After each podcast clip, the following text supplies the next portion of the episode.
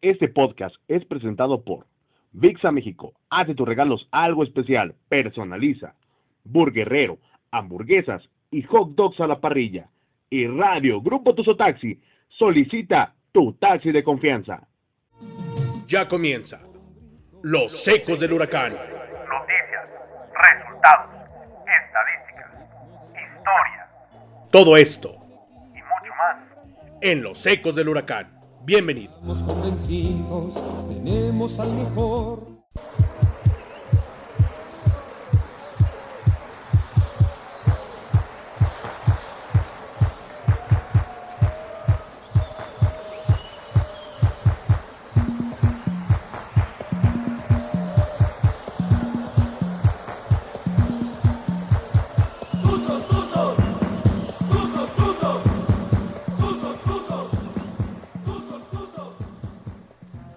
De los ecos del huracán, sean bienvenidos a este segundo podcast que tenemos casa llena. Ya iremos presentando a nuestros invitados en esta tarde, pero primero me presento yo. Mi nombre es Jordán Solís, mejor conocido como el Murguita. Estamos muy contentos de que nos hayan apoyado muchísimo en el primer episodio. Tuvimos eh, como 20 descargas y 20 fueron mías. Nah.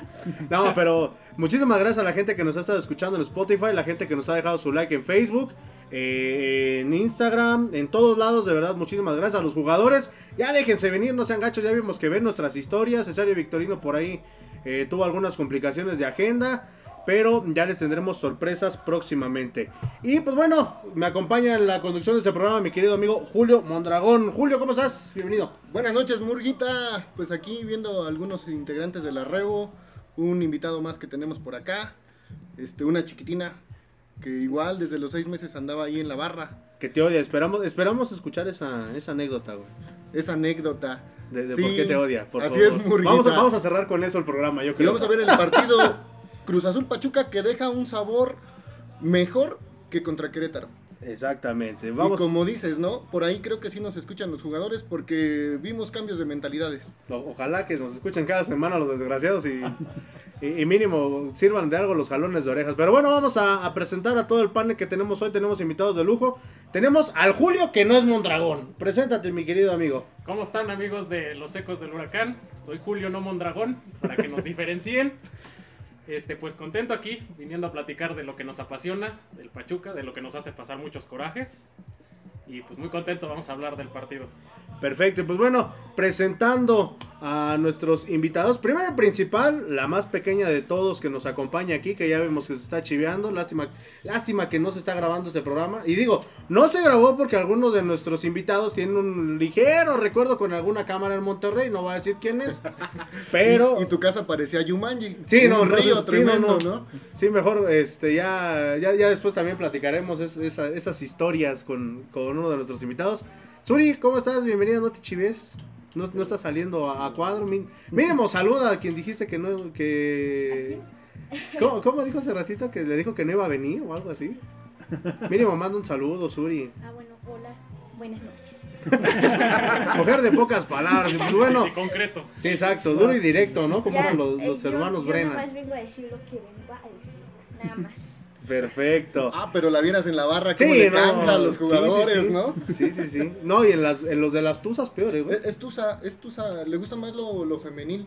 Sí. Por ahí la decepcionaron algunos juegos de- del Pachuca varonil y apoya más a las tusas. Pues a quién no, güey. Oye, ¿a quién no? O sea, hasta a mí, güey. Pero, Pero, bueno, pero ahí vemos lo que decíamos el, el programa pasado, ¿no? La juventud ve lo que la directiva está dejando de hacer. Exactamente, ojalá que no hagan oídos sordos los de la directiva. Y pues bueno, allá, más, más lejitos, está Cari, también parte de, de la Rebo. Cari, ¿cómo estás? Nada más acércate tantito, porque si no, me van a hacer trabajar de más. Hola, hola, ¿qué tal a todos? Un gusto estar aquí con ustedes, recordando un poco de la... Perfecto. Y el más joven de todos, de toda la Rebo, yo creo, de todos los que van al estadio de, al estadio Hidalgo, el buen Guillermo Licona, don Memo. Bienvenido. ¿Qué tal? ¿Qué tal? Buenas noches. Pues aquí, mira, gracias por la invitación para ver cómo va nuestro querido equipo, los Tuzos del Pachuca. Que como dicen, un mejor partido, se vio mejor el equipo. Ojalá que siga mejorando cada ocho días cada coraje que nos hacen pasar. Y pues recordar un poco lo que fue la Rebo, ¿no? O lo que es la Rebo. 11 años de historia no se no son fáciles de contar, y menos de olvidar. Y menos a mi edad. menos de mi edad. Pero bueno, gracias nuevo por estar aquí. Y uno de los culpables de que muchos nos hayamos conocido eh, tanto tiempo en la barra, ya también nos, nos platicará de eso. Algunas historias, algunas anécdotas que, que si ese estadio hablara y si pudiéramos decir muchas cosas que en Spotify nos censurarían este episodio, si se dijera. Pero quiero dar la bienvenida a un gran amigo, el buen Lobo. No vamos a decir su nombre porque todo el mundo lo conoce así. Entonces, Lobo. mi querido Lobo, ¿cómo estás? Bienvenido. Gracias, gracias. Gracias por la invitación y aquí estamos. Perfecto, de los que sí dejaron venir a jugar, ¿no? Y él se casó en la Rebo y conoció ahí a su esposa. Exactamente, ya, ya, ya platicaremos también de eso, exactamente.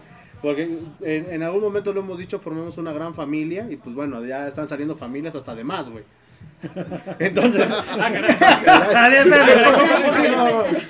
Ya, ya, ya, ya Bueno, todo- que muchos Rebos se han reproducido y han hecho Por este- más aficionados al Pachuca, ¿no? eh, Eso es a lo que me refiero, Ah, güey. no Ah, sí, claro. Sí, sí, sí, porque eso como que más. Sí, más bien es la segunda generación de la sí. No, ya va como la cuarta, Ah, güey. Deja de eso, ¿no? ¿Qué conejos? Es que dicen, cómpranos una tele, lo que no tenemos es cable, güey, para poder ver algo. Pero bueno, vamos a platicar rápidamente de lo que fue el partido entre los Tuzos y el Cruz Azul. Eh, se me hace, lo que platicábamos hace ocho días, se me hace rarísimo decir el campeón del fútbol mexicano, que eh, lució muy mal, Julio, en los primeros 45 minutos. Fíjate que viendo los comentaristas de algunas televisoras, Chingan a su madre, Veían- estaban remarcando lo que no hizo Cruz Azul y menospreciando que el Pachuca hizo un partidazo, ¿eh?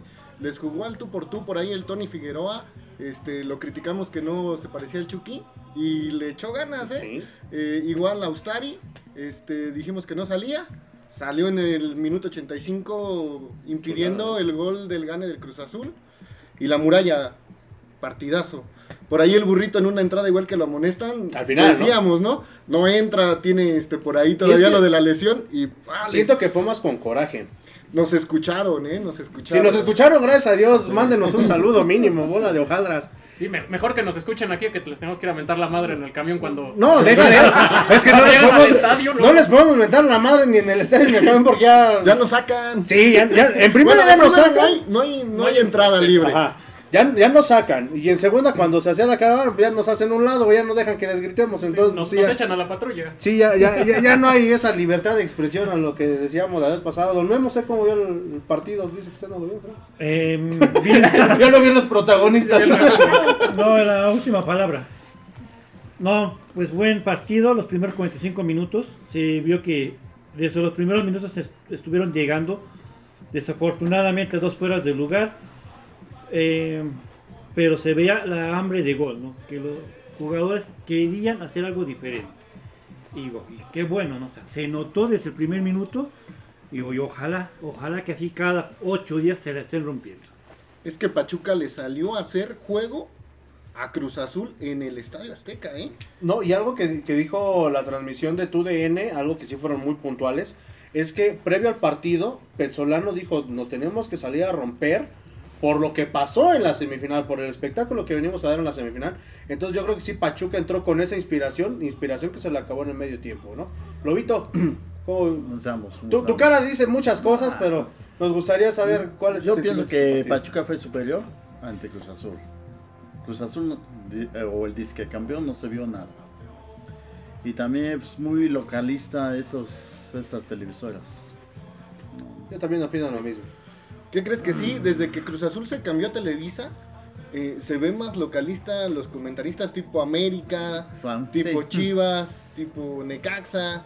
Y cuando estaba en TV Azteca como que eran un poco más imparciales, ¿no? Mejor véanlo en ESPN. Yo lo vi por Mejor ahí. síganlo en Jack Radio, no culeros. Ah. Mejor síganlo aquí para que nos den una feria, ¿no? Bueno, que prendan el televisor, Quiten Pero el que audio. nos escuchen quiten el audio y que escuchen Jack. Radio la transmisión de los Exactamente, partidos mi- del mínimo, Pachuca. cabrón, porque de veras, digo, si algo, en algo he estado en desacuerdo, digo yo que me dedico a la comunicación, es eso, ¿no? De ponerte la playera de tu equipo o de hacer menos a un rival cuando eres una persona, un periodista serio. Pero bueno, esa ya se la dejamos a las televisiones. Mi querido Julio, ¿tú cómo viste? Pues mira, yo rescato dos cosas. Uno, cuando sale la alineación, a mí me sorprendió que metiera tres defensas centrales. Yo creo que se pensó Pesolano que les lo iban a atacar con todo. Y viendo el nivel que traía Ustari, pues mejor dijo, le meto un tercer defensivo. Mejor vamos con el camión sí. atrás, dijo. Sí, sí, mejor pongo yo de portero. Y la otra cosa que me sorprendió mucho fue la contundencia que manejaron los delanteros. Digo, no es raro que a Jurado le metamos muchos goles. Kofko, Veracruz 9-2. Lástima que esta vez no, no contaron, salvo, platicamos al- hace rato, uno que sí se nos hacía que debió haber contado. ¿Y esa sí, el bar nomás la pasó una vez? Muy sospechoso, ¿no lo creen? Muy localista. ¿no? Sí. Como en la semifinal. Exacto, exactamente. Pero bueno, eh, un Pachuca que fue de más a menos. Ya para el minuto 23 se ponían adelante con un error. autogol?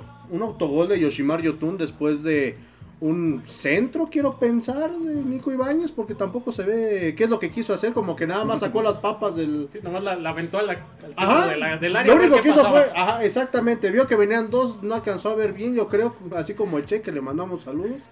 Este dijo, van dos bultos por ahí, a ver cualquiera de los dos la mete. Terminó metiéndola Yoshimar Yotun. Y algo que pues bueno, ya nos platicarán más adelante, ahorita vamos a dar nuestra opinión, pero pues ya después que el experto nos diga qué rollo. Eh, cuestión del arbitraje, porque igual el arbitraje estuvo tremendo. Eh, cambios bastante raros. Avilés Hurtado me parece que sale lesionado. Eh, al medio tiempo entra Robert de la Rosa, que a mí no termina de convencerme. ¿eh? Fue otro en pretemporada, pero ahorita ya en, en el torneo regular, Robert de la Rosa sigue, sigue por la calle del olvido. Y a llamarle la atención, a lo mejor el siguiente partido le echa ganas, ¿no? Sí, hay que- hay que- como decía, ¿no? Lo que decíamos el partido pasado, el programa pasado. No, déjale eso, hay que mentarle su madre a Robert de la Rosa para que, para que se reactive el muchacho, porque de verdad es, es un Pero- elemento. pero ni él ni Miki Tapias. muy mal, ¿eh? ¿Quién? O sea, los tres. Sosa, Tamudo y de la ¿Cuál Rosa. ¿Tamudo? vayan- Ah, no, Tamudo. España, güey. Por eso no, no juega. Por Sosa, Sosa, de la Rosa, no, no, no Sosa de la. Rosa y Hurtado, ¿no? Y, y fíjate lo que decíamos, Jairo Moreno lució y ha lucido desde que llegó a Pachuca. Yo creo que es el mejor refuerzo de los tres Ha que sido, de, ha sido de lo mejorcito que, que trajo Pachuca. Y pues bueno, ya para finalizar, al minuto 59, pues el que es que Chaquito, que de Chaquito nomás tiene los Jiménez. Eh, es una personalidad bastante distinta a la de su papá, eh, dentro y fuera de- del campo. Pero pues bueno, es el que nos hace el, gol del empate, ¿no? Y un Pachuca que pues bueno, se vino desplomando tremendo. Dos llegadas de peligro bastante eh, peligrosas, valga la redundancia. En menos de dos minutos, cuando ya casi te hacen un gol, al tercero, pum, ahí estuvo el, descuento de Cruz Azul, ¿no? Yo siento que Pachuca deja de hacer muchas cosas y por cierto, bueno, ahorita lo, ahorita lo platicamos porque tenemos justamente una, una pregunta acerca de eso, pero pues ustedes cómo vieron el segundo tiempo, muchachos. Pues un Pachuca mucho menos eh, injundioso que el primer tiempo. No sé si se les acabó la pila, no sé si la cancha mojada les pesó, se cansaron. eh, no sé si Pesolano este, también los echó para atrás. Siento que los echó mucho para atrás porque desde que hizo los dos cambios Los seguidos cambios. se vio. y- Pesolano los echa para atrás. Ajá, es que, pues bueno, ya, ya no quiso proponer, ¿no? Y si hubiera propuesto, en una de esas golean a Cruz Azul, ¿eh? Así como se veía, este, realmente ahí eh, fue mala decisión del director técnico. ¿eh? Don Memo. Pues sí, mira, realmente se vio que el equipo se fue completamente para atrás. Dejaron de atacar. Eh, la idea que tenían en los primeros minutos se perdió por completo en el segundo tiempo. Y desafortunadamente, ya al término del partido, los últimos minutos, otra vez el gol. Se vuelve a repetir la historia ¿no? de los últimos minutos. Pierden la concentración, se confían y, y dejan de hacer, o sea, dejan de poner la atención completamente en lo que están haciendo. Y pues viene el descuento completamente y adiós a los tres puntos. Lobito. Lo que ha pasado en estas últimas temporadas. Se, confían mucho y ya los últimos minutos son los perdidos. Yo siento que a Pachuca de un tiempo para acá, creo que desde que estaba, bueno, en el último semestre Diego Alonso, bueno, los últimos partidos, a Pachuca después del minuto 60 le cuesta demasiado mantener un resultado. Va perdiendo, eh, no tiene idea, eh, el director técnico que esté, pasó este, Alonso, Ayestarán, este, Rivarola. Este, Palermo. siento que ya después a Pachuca, como antes a Cruz Azul, para Pachuca, si los partidos terminaran al 70, estaríamos del otro lado. Hasta con Hugo Sánchez jugaba feo, ¿eh? Bueno, Hugo Sánchez siempre jugó feo, güey. Con esos pinches refuerzos que trajo Hugo Sánchez. No, pero es que cuando yo estaba en el Real Madrid, venga tu madre, que respires, tú y el Real Madrid. Dice justamente lo que platicábamos, dice eh, el buen Jorge Alejandro Sánchez Delgado, gracias por, por su por su pregunta. Dice, hola, buenas tardes, mi pregunta para el podcast es, vamos, creo que fueron, son dos preguntas. Dice, ¿consideran que el Pachuca realmente hizo un gran primer tiempo como para hacer ver mal a Cruz Azul? ¿O fueron 45 minutos malos de Cruz Azul que hicieron lucir a un Pachuca que jugó como lo ha venido haciendo en el torneo sin ser extraordinario? Saludos a todos y mucho éxito en el proyecto. Muchísimas gracias. No, pues yo creo que fue que el Pachuca jugó bien. Porque el mismo Cruz Azul tampoco en otras jornadas venía eh, jugando. Viene muy mal. Venía, sí, volando bajo. Entonces yo creo que el Pachuca, con esa hambre que salió, con esas ganas de, de- de hacerle partido, de sacar los tres puntos, fue el que eh, hizo ver las carencias que tiene Cruz Azul, lo que trae Cruz Azul en este torneo. Pero ya es algo que Cruz Azul venía haciendo desde el torneo pasado, ¿no? Digo, cuando fue el- la seguidilla de, de partidos ganados, que llegó a 11, el 12 lo empata con el América, eh, que juego vistoso no tenía, ganaba por la diferencia de un gol. ¿Por qué? Porque Reynoso se encerraba, o sea, pero sabía jugar encerrado. ¿Para qué? Para, para forzar al rival a, a volcarse, a cansarse, pero no a que le marcaran más, ¿no? La visión de un defensa. Exactamente, exactamente. Eh, pues yo siento que Cruz Azul sí se vio mala, como se vio peor de como se venía viendo, pero pues igual Pachuca llegó con esa idea justamente eh, provocada por Paulo Pesolano, que dijo, ¿saben qué? Nos tenemos que sacar la espina de lo que pasó en la semifinal, del papelón que hicimos, vamos a darlo todo. Y sí, como decíamos, se, se vio un cambio. Sí, es que Pachuca sale a hacerle juego. Desde el primer minuto empezó a hacerle juego a Cruz Azul y Cruz Azul no esperaba eso. Cruz Azul esperaba que Pachuca saliera a replegarse desde el inicio. Entonces eso le crea conflicto a los jugadores y el planteamiento de juego y les cambia totalmente todo. Don Memo. Ya está Uy. durmiendo Don Memo, creo. Quiere su cocol. No, pues lo que te decía, ¿no? O sea, Pachuca salió a jugar, salió a hacer su partido. Y realmente nadie lo esperaba, ¿eh? O sea, todo el mundo pensaba que iba a salir a tocar el balón, a estar atrás, a Como esperar, víctima, a ¿no? esperar que le estuvieran llegando y en un contragolpe a lo mejor. Y, pero no, la Así sorpresa que fue de que compañeros. salió con todo, ¿no? Y güey, se agradece realmente porque dices, Don Memo, ¿por qué ay, sacando Cruz polvo Azul, blanco de su bolsa como mallito? Dices, azul, no, pues ya perdimos, ya, ya nos fue mal, pero no, o sea, a muchos de nosotros nos sorprendió cómo empezó jugando el partido. Y en papel Pachuca era la víctima. Y todo el mundo nos preguntaba, oye, que tu equipo, pues si empata y no lo golean, es pues bueno. estamos Muchos, de los resultados dijeron que íbamos a perder. Sí, Digo, yo me fui con un 2-1 en, en la quiniela porque dije, ok, bueno. Y si vamos a esas, pues sí quedamos, quedamos 3-0. El gol que le anulan a Pachuca, que sí era legal. El que mete Yotun, no, pues sí serían 2-0. 2-1. 2-1. 2-1. Chale, ¿por qué no cuentan eso? Y la magia del penal, digamos que es. El, ¿Para ustedes fue penal? no. Para mí, No, sí. no era penal. Tanto así que lo repiten en el bar y lo, No, lo pero cambian no de decisión. El, el último, no lo repitieron en el bar. ¿Cuál El- penal? El del- No, estamos hablando del primer tiempo del cuando tiempo. amonestan No, a digo del Cabecita. Yo digo del segundo tiempo. Que ni lo revisó el bar. Ah, ¿En contra de Pachuca? Ajá. No, no recuerdo qué jugada fue. Bueno, ahí, ahí vamos, vamos a parar la transmisión, vamos a volver a ver el partido. vamos a ver No, no, el no, partido. partido. A ver, Ah, Espérenme, creo que yo me quedé con la reta del FIFA. Sí, porque hasta la televisora no lo repitió. Ah, es bichar. Si, si el gol, otra cosa, televisora, si el gol cayó mientras estaba un pinche anuncio de AT&T, Repítalo, por favor. Repítelo. sí, carajo, o sea, un gol de la selección cayó así, ¿no? En un partido, creo, oficial. Sí, Estaba un, un, un anuncio. un anuncio y salió ahí su, su este... ¿Quién fue el, último amonestado del Pachuca? El burrito. El burrito. Sí, por una falta que le comete a Rivero, me parece. Ahorita te digo, espera. Pero ahí vemos la, el rencor que le tiene Televisa todavía a Pachuca, Grupo Pachuca, porque fue el primero que metió a Fox Sports para que transmitiera la Liga Mexicana. ¿no? El último eh, amonestado fue Nico Ibáñez, al 79. Según esto.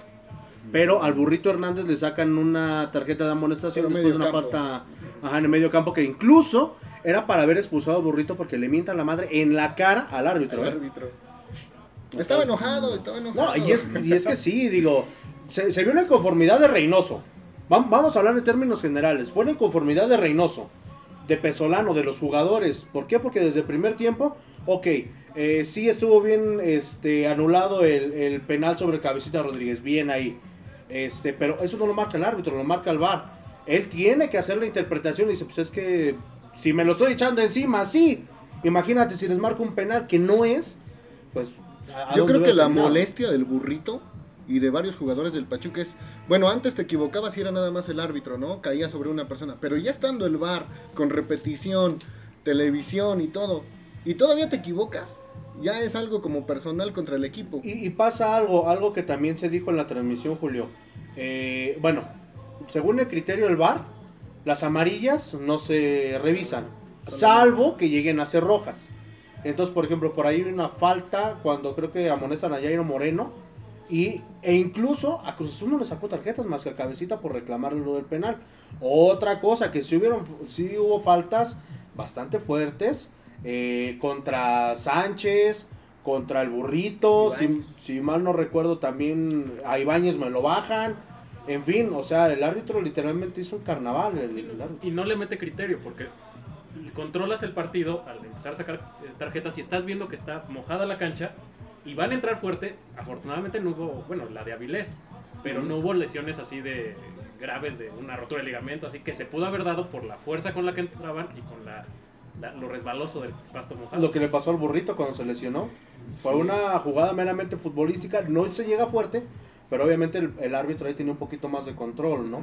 Yo siento que eh, después del minuto 20 al árbitro se le empieza a ir todo de las manos. También en el momento que le anulan el gol a Pachuca, el, el último de fuera de lugar. Digo, ahí sí ya estaba viendo que se le veía la noche. Pero igual lo que mencionaban los comentaristas, es un árbitro que casi no le dan... este, ya vimos, ¿por qué, güey? eh, Creo que con- pitan mejor los de la escuela donde pita Tomás, güey. Saludos a mi carnal Tomás. Pero es que eso también te marca una diferencia, ¿no? De un árbitro experimentado contra uno que va empezando. Y es ahí, ahí es algo que yo tampoco entiendo. Digo, ya eh, el buen eh, Machor, los hermanos Machor nos dirán qué rollo. Pero ¿cuáles son los criterios para aventar un árbitro novato a un partido, entre comillas, difícil como es un Cruz Azul Pachuca? Cuando han mandado árbitros este, que recién debutan a un América Guadalajara, un ejemplo. O sea, ¿cuál es el criterio para mandarlos? O sea, sabemos que hay pocos árbitros, ahorita por lo de la pandemia. Pero entonces, ¿cómo deciden? Hay árbitros que pitan dos partidos en una sola jornada. Y digo, no es nada en contra de ellos, pero se supone que si hay una escuela o un séquito de árbitros, pues cabrón, me subo al mejor de liga de ascenso, lo pruebo, si me sirve, pues sale, sigue, si no, pues paso otra vez para atrás. ¿no? Digo, ahí eh, estaría bueno investigar cuáles son los criterios para que manden a, a un árbitro a este tipo de, de partidos, ¿no? Por ahí decían que tenían un programita, que era el que asignaba el árbitro para los partidos. El programa de armas pirateadas, Pero cabrón. hasta donde Pero recuerdo era así. Ándale. Más pirateados que los discos que vende el Juanito allá en la Fayuca, pero no, de verdad que digo, muy muy mal el arbitraje ya los hermanos Machorro nos dirán eh, ellos cómo lo ven, muchas eh, inconsistencias en cuanto a lo que decía Julio que no es Mondragón, este que pues, los, los criterios, ¿no? Hubo faltas similares en zonas similares que no se marcó, que no hubo amarillas, que no hubo falta, que decían levántese, se tiraba uno de Cruzul, falta, tiro, tiro libre. Entonces, pues bueno, ahí ya será cuestión de, del árbitro, de, pues sí, literalmente, como... Bueno, no, mejor ni les digo nada. Más, más cabrón. De cómo arbitrio. Sí, no. ¿Para qué me meto en broncas, no? Si, si el piojo ya tampoco quiere hablar del arbitraje, pues yo ¿para qué? Si no soy nadie. Pero en general Pachuca lo pudo haber ganado. Pachuca si lo tuvo para Pesolano tener- para hubiera ganarlo. querido, se gana el partido. ¿eh? Exactamente. Pero- Independientemente de que el árbitro haya hecho un mal trabajo, de que haya desesperado a los jugadores. de a los técnicos, güey. Yo nunca había visto tan encabronado a Pesolano, ¿eh? Te lo juro. Es que está en riesgo su cabeza. Este torneo, si no llega a una puntuación adecuada y llega a los objetivos, el siguiente te puedo apostar que hay un director nuevo en Pachuca. Pues tiene contrato hasta el 2022, ¿no? Pero ya ahora sí va a empezar la cláusula de los puntos, porque debe de haber una cláusula que te maneje cuáles son los objetivos a cumplir. Ya lleva año y medio, ¿no? Sí, sí, sí. Entonces, este, ya debe de aplicar por ahí una cláusula de rescisión que no le salga tan caro a Pachuca. Pues ahora sí que eso ya lo, lo checará la directiva, pero si es eso, pues qué mejor, ¿no? Que, que más pronto que rápido, pues, digo, podamos cesar a alguien que no nos está aportando. Digo, el club o el conjunto los últimos partidos no se ha visto mal. Nos ha jugado en contra la desesperación y vuelvo a decir lo mismo del, del programa pasado, esta mentalidad tan tonta de amonestado vas para afuera. Digo, hay jugadores que están amonestados y que todavía te siguen rindiendo, pues cabrón, déjalos. Si se está viendo un cambio, a lo mejor, digo, ya lo, como dice Julio, ya baño y medio. Si has visto que los jugadores cuando haces ese tipo de cambios mermas al equipo y bien a la baja, pues carnal, digo, no por tener nada en contra tuya, aunque sí lo tengamos, pero pues déjalo, manténlo. ¿no? Sab- sabemos que probablemente sí nos estén escuchando la, la gente del club porque están al tanto ahí en el, en el Instagram de las historias. Gente, pues igual históricos de Pachuca. Ojalá que pues por ahí pueda haber un jalón de orejas. Y la pregunta que te hice a ti el, programa pasado, el podcast pasado. En caso de que Pablo Pesolano sea cesado, ¿a quién te traerías? Pues mira, mi opinión era la misma que el Julio Simón Dragón, el Gaby Caballero, pero eh, pues yo creo que el Jimmy Lozano, ¿no? Trae, Ese güey va... trae el punch, digo, o sea, si yo pudiera, bueno. ¿no? Yo pudiera, me traía Pep Sí, no, Guardiola, bueno, dice. De una vez. No, yo creo que trae todo, el, el- el punch que le dio el ganar la medalla de bronce. Es alguien que ya demostró que sabe manejar eh, chavos. Y es algo que a la directiva del Pachuca le interesa mucho, Chavo. seguir sacando. Que, que vienen buenos prospectos, o sea, eh, se han estabilizado ya algunos en el primer equipo. Entonces yo eh, sería el Gaby o el Jimmy Lozano. Ok, Caballero o Jimmy, Don Memo. Caballero, por historia. Ya estuvo unos partiditos y unos años atrás al frente del equipo. Fue como su primer eh, piedrita para tumbar. Digo, pues ahora sí ya tiene equipo, ¿no? O sea, ya tiene la experiencia. Eh, ¿Cuántos fueron? ¿Dos años con Mineros? Estuvo con Chiapas, estuvo en Juárez. Tapachula. Por eso Ajá, Chiapas. Chiapas. Espérate. Chiapas ya no existe, ahora se llama Tapachula. No, espérate, bueno, pero es Chiapas, Sí, ¿no? sí, Bueno, sí. sí. Saludos a la maestra de geografía de aquí de la No, de, de- a la No, vez, por güey. Es favor. una cosa Chiapas, es Tapachula. Li- Licenciado Murguita. Es- estuvo en, en Tapachula, estuvo en Juárez, estuvo en Dorados, estuvo igual en Zacatecas. Y, y sí tiene ya cartel ¿eh? para poder volver a ser aquí este director técnico de Pachuca. Y en una de esas, Manuel Vidrio, ¿qué pasó con él? Está. en Estados Unidos. Ajá. Está dirigiendo inferiores en Estados Unidos, me parece. Saludos a Manuel Vidrio y a Nailea. Hola, hola, Nailea. Te va a caer un mundo encima. Lobito, ¿a quién te traerías? No, pues suena interesante de Lozano y Caballero. Creo que todos estamos en la sintonía de que Gabriel Caballero sería una pieza fundamental. Ahora faltaría ver con quién se rodea Gabriel Caballero, ¿no?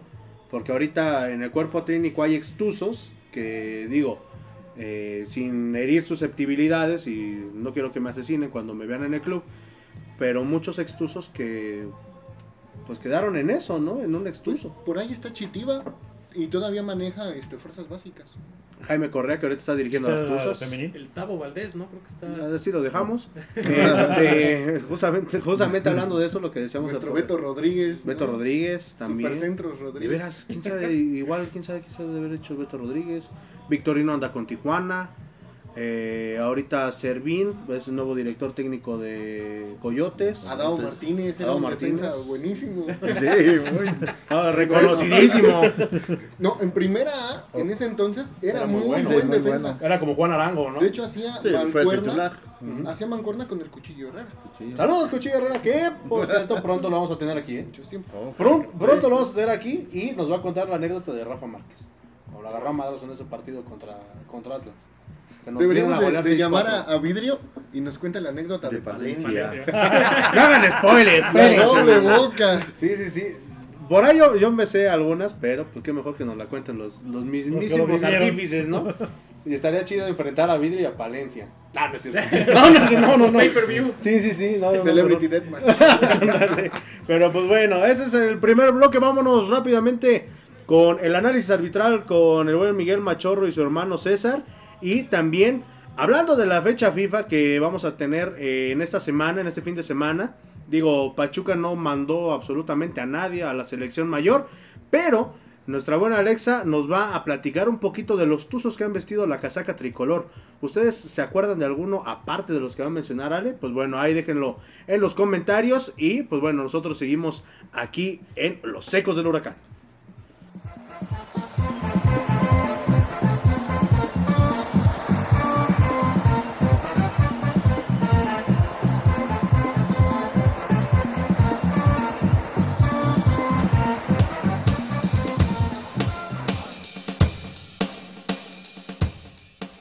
¿Qué tal amigos de los Ecos del Huracán? Estoy aquí para hablarles del arbitraje del partido de la jornada 7 entre Cruz Azul y Pachuca que se llevó a cabo en el Estadio Azteca. El encargado de llevar las riendas de este fue Alejandro Funk Villafañe, acompañado de Cristian Espinosa Zavala y Mauricio Nieto Torres. Eh, el cuarto árbitro fue Mario Humberto Vargas. Hay que decir que indudablemente el clima eh, jugó un factor muy importante para la realización del encuentro. Hubo mm, errores en marcación y también cabe resaltar que en los dos goles que se anulan a Pachuca, el primer gol eh, me parece se hace de manera correcta y tardan en sancionarlo al haber dos metros al menos de distancia entre lo que es el delantero y el penúltimo defensor de Cruz Azul.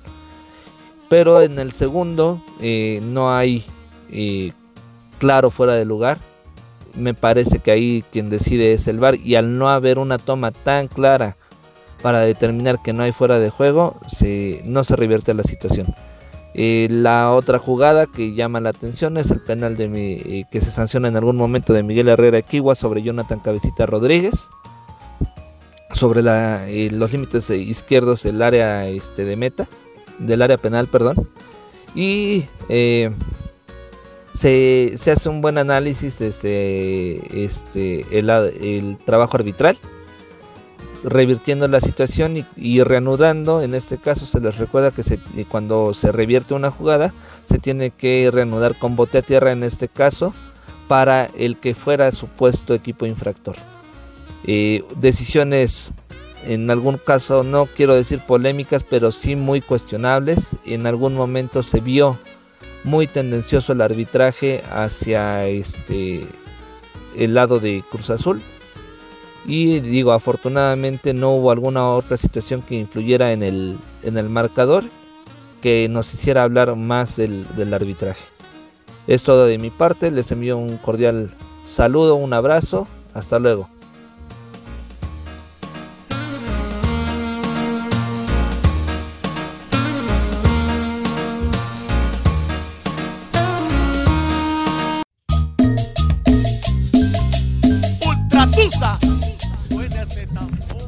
tal amigos? De este lado, su amiga Alexa Cruz dándoles la más cordial bienvenida a esta nueva cápsula en los ecos del huracán, en donde les estaré compartiendo acerca de los jugadores tuzos que han formado parte de la selección nacional mexicana. Y bueno, como un pequeño paréntesis, me permito decirles que en este momento me encuentro grabando desde el pabellón gastronómico de Actopan Hidalgo. Por lo que me permito hacerles la más cordial invitación a que vengan a este delicioso lugar en donde los miércoles se puede degustar de una exquisita barbacoa de borrego, platillo típico de la gastronomía hidalguense. Y bueno, ahora sí, vamos a hablar del tema que nos atañe, los tuzos en la selección nacional, ya que como bien sabemos, México inicia la aventura rumbo a Qatar 2022 con esta fecha FIFA. Y es así como la historia nos remonta al año 2001, que fue el año en el que la Federación Mexicana de Fútbol pone sus ojos en el vasco Javier Aguirre, quien después de sus excelentes resultados como entrenador de Pachuca, es convocado como director técnico de la Selección Nacional Mexicana. Y para el Mundial que se disputó en Corea-Japón en el año 2002, la selección nacional se vistió de Tusa, al tener entre sus jugadores a El eterno y naturalizado mexicano Gabriel Caballero, Manuel Vidrio, Paco Gabriel de Anda, quien también tuvo una participación fue nuestro padrino de programa, Cesario Victorino. Beto Rodríguez y el que aún no era Tuzo, pero posteriormente lo fue, Óscar el Conejo Pérez. Y pues ya sabemos de la triste historia, ya que mucho se comenta de que Javier Aguirre, como ya estaba contratado con el Osasuna de Pamplona, decidió no pasar a la siguiente fase en el Mundial. En fin, no hablemos de cosas tristes y mejor hablemos ahora del año 2011, año en el que México se corona campeón del mundo en la categoría sub-17, con la participación destacada de un canterano tuzo, Julio La Momia Gómez. Un año más tarde se jugaría aquella emblemática final en los Juegos Olímpicos de Londres 2012, en el que México le gana a Brasil. Y en este partido y a lo largo de todo el torneo vimos la participación destacada de un tuzo también, Héctor Herrera. En la historia más reciente, los tuzos convocados en los Juegos Olímpicos de Tokio 2020 fueron Kevin Álvarez y Eric Aguirre, mientras que en la CONCACAF estuvo también presente el tuzo Rodolfo Pizarro, pero la actuación desde mi punto de vista más emblemática fue de nuestro capitán, a quien me permito enviarle un caluroso saludo a nuestro capi Eric El Guti Gutiérrez. Y sin duda alguna, que no nada más hablaremos de estos tuzos, sino hablaremos de un tuzo que no es querido en Pachuca, no nada más en Pachuca, no señores, es querido en todo el territorio nacional.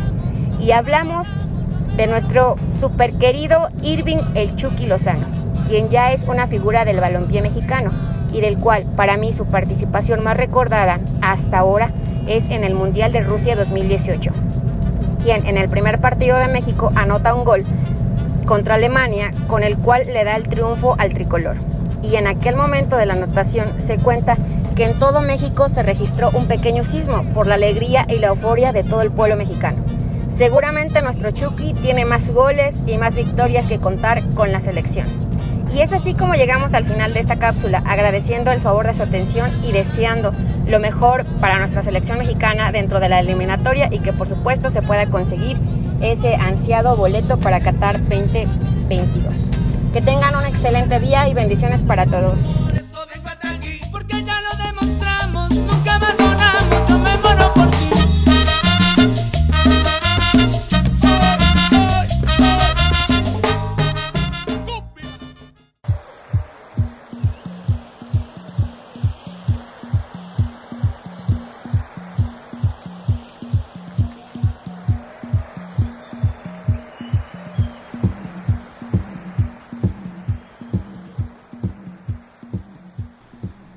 Amigos de los ecos del huracán, pues bueno, ya regresamos después del el análisis arbitral con los machorros y también este recuento de los seleccionados nacionales que han estado también en Pachuca. Y pues bueno, aquí ya se armó literalmente la, jovialidad recordando muchas, muchas historias que nos ha tocado vivir a lo largo de estos 11 años de la revolución.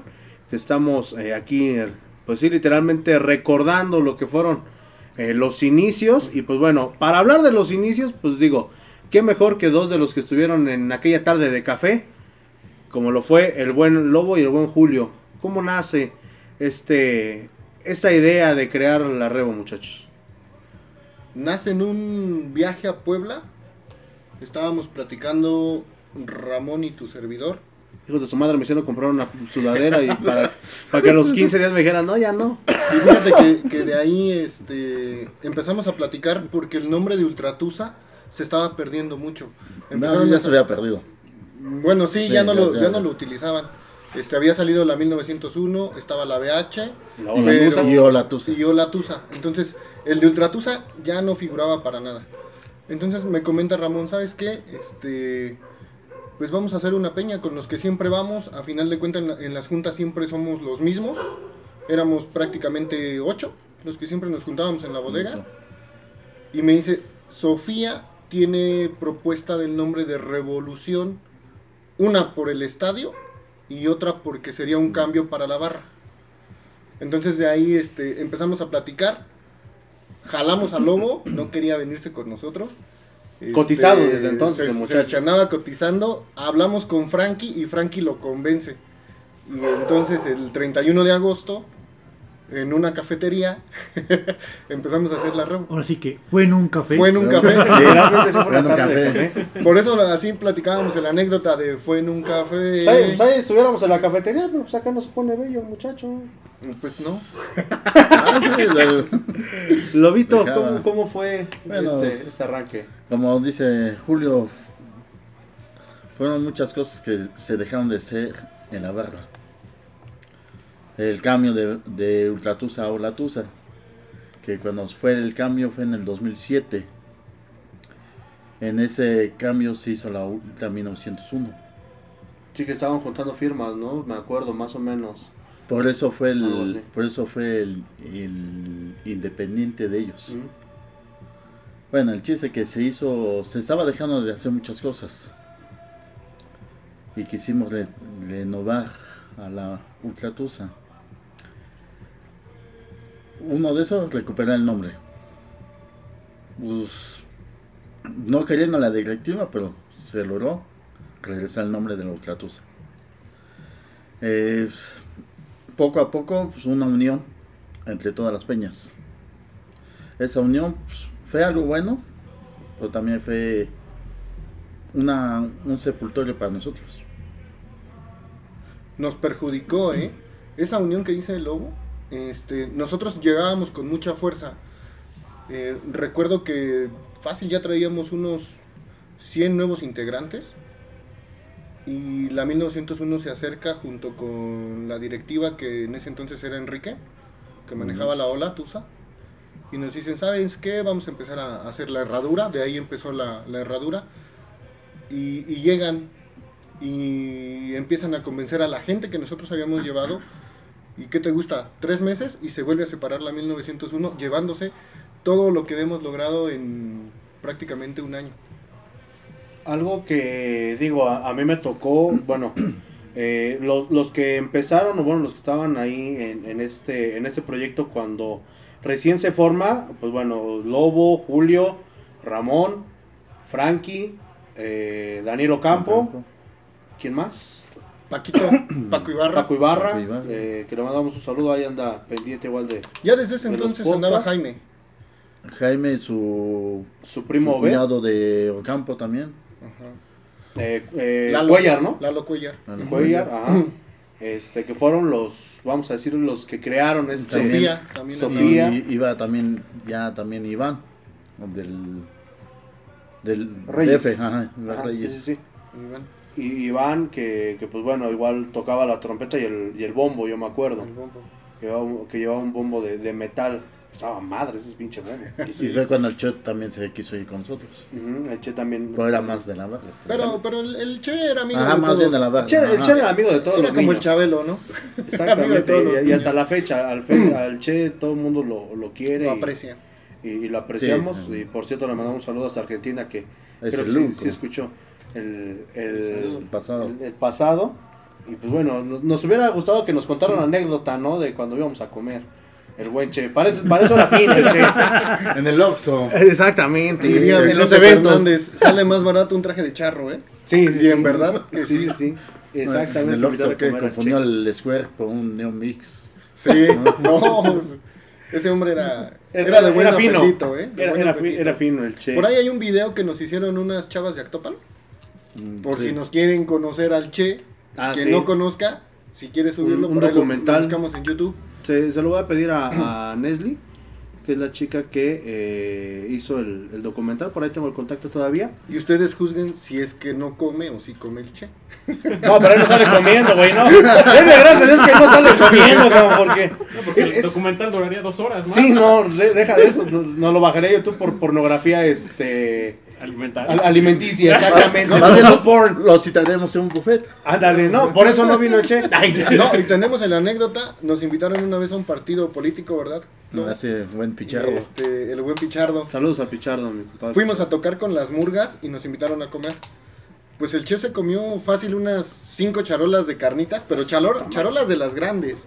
Y cerveza no te quiero decir cuánta. ¿eh? No, también era fino para ver. Y todavía Che. salió y pidió una torta No, en la calle de esas de las del Ceníes parecidas así. Ah, de las del chino. Cubana. No, bueno.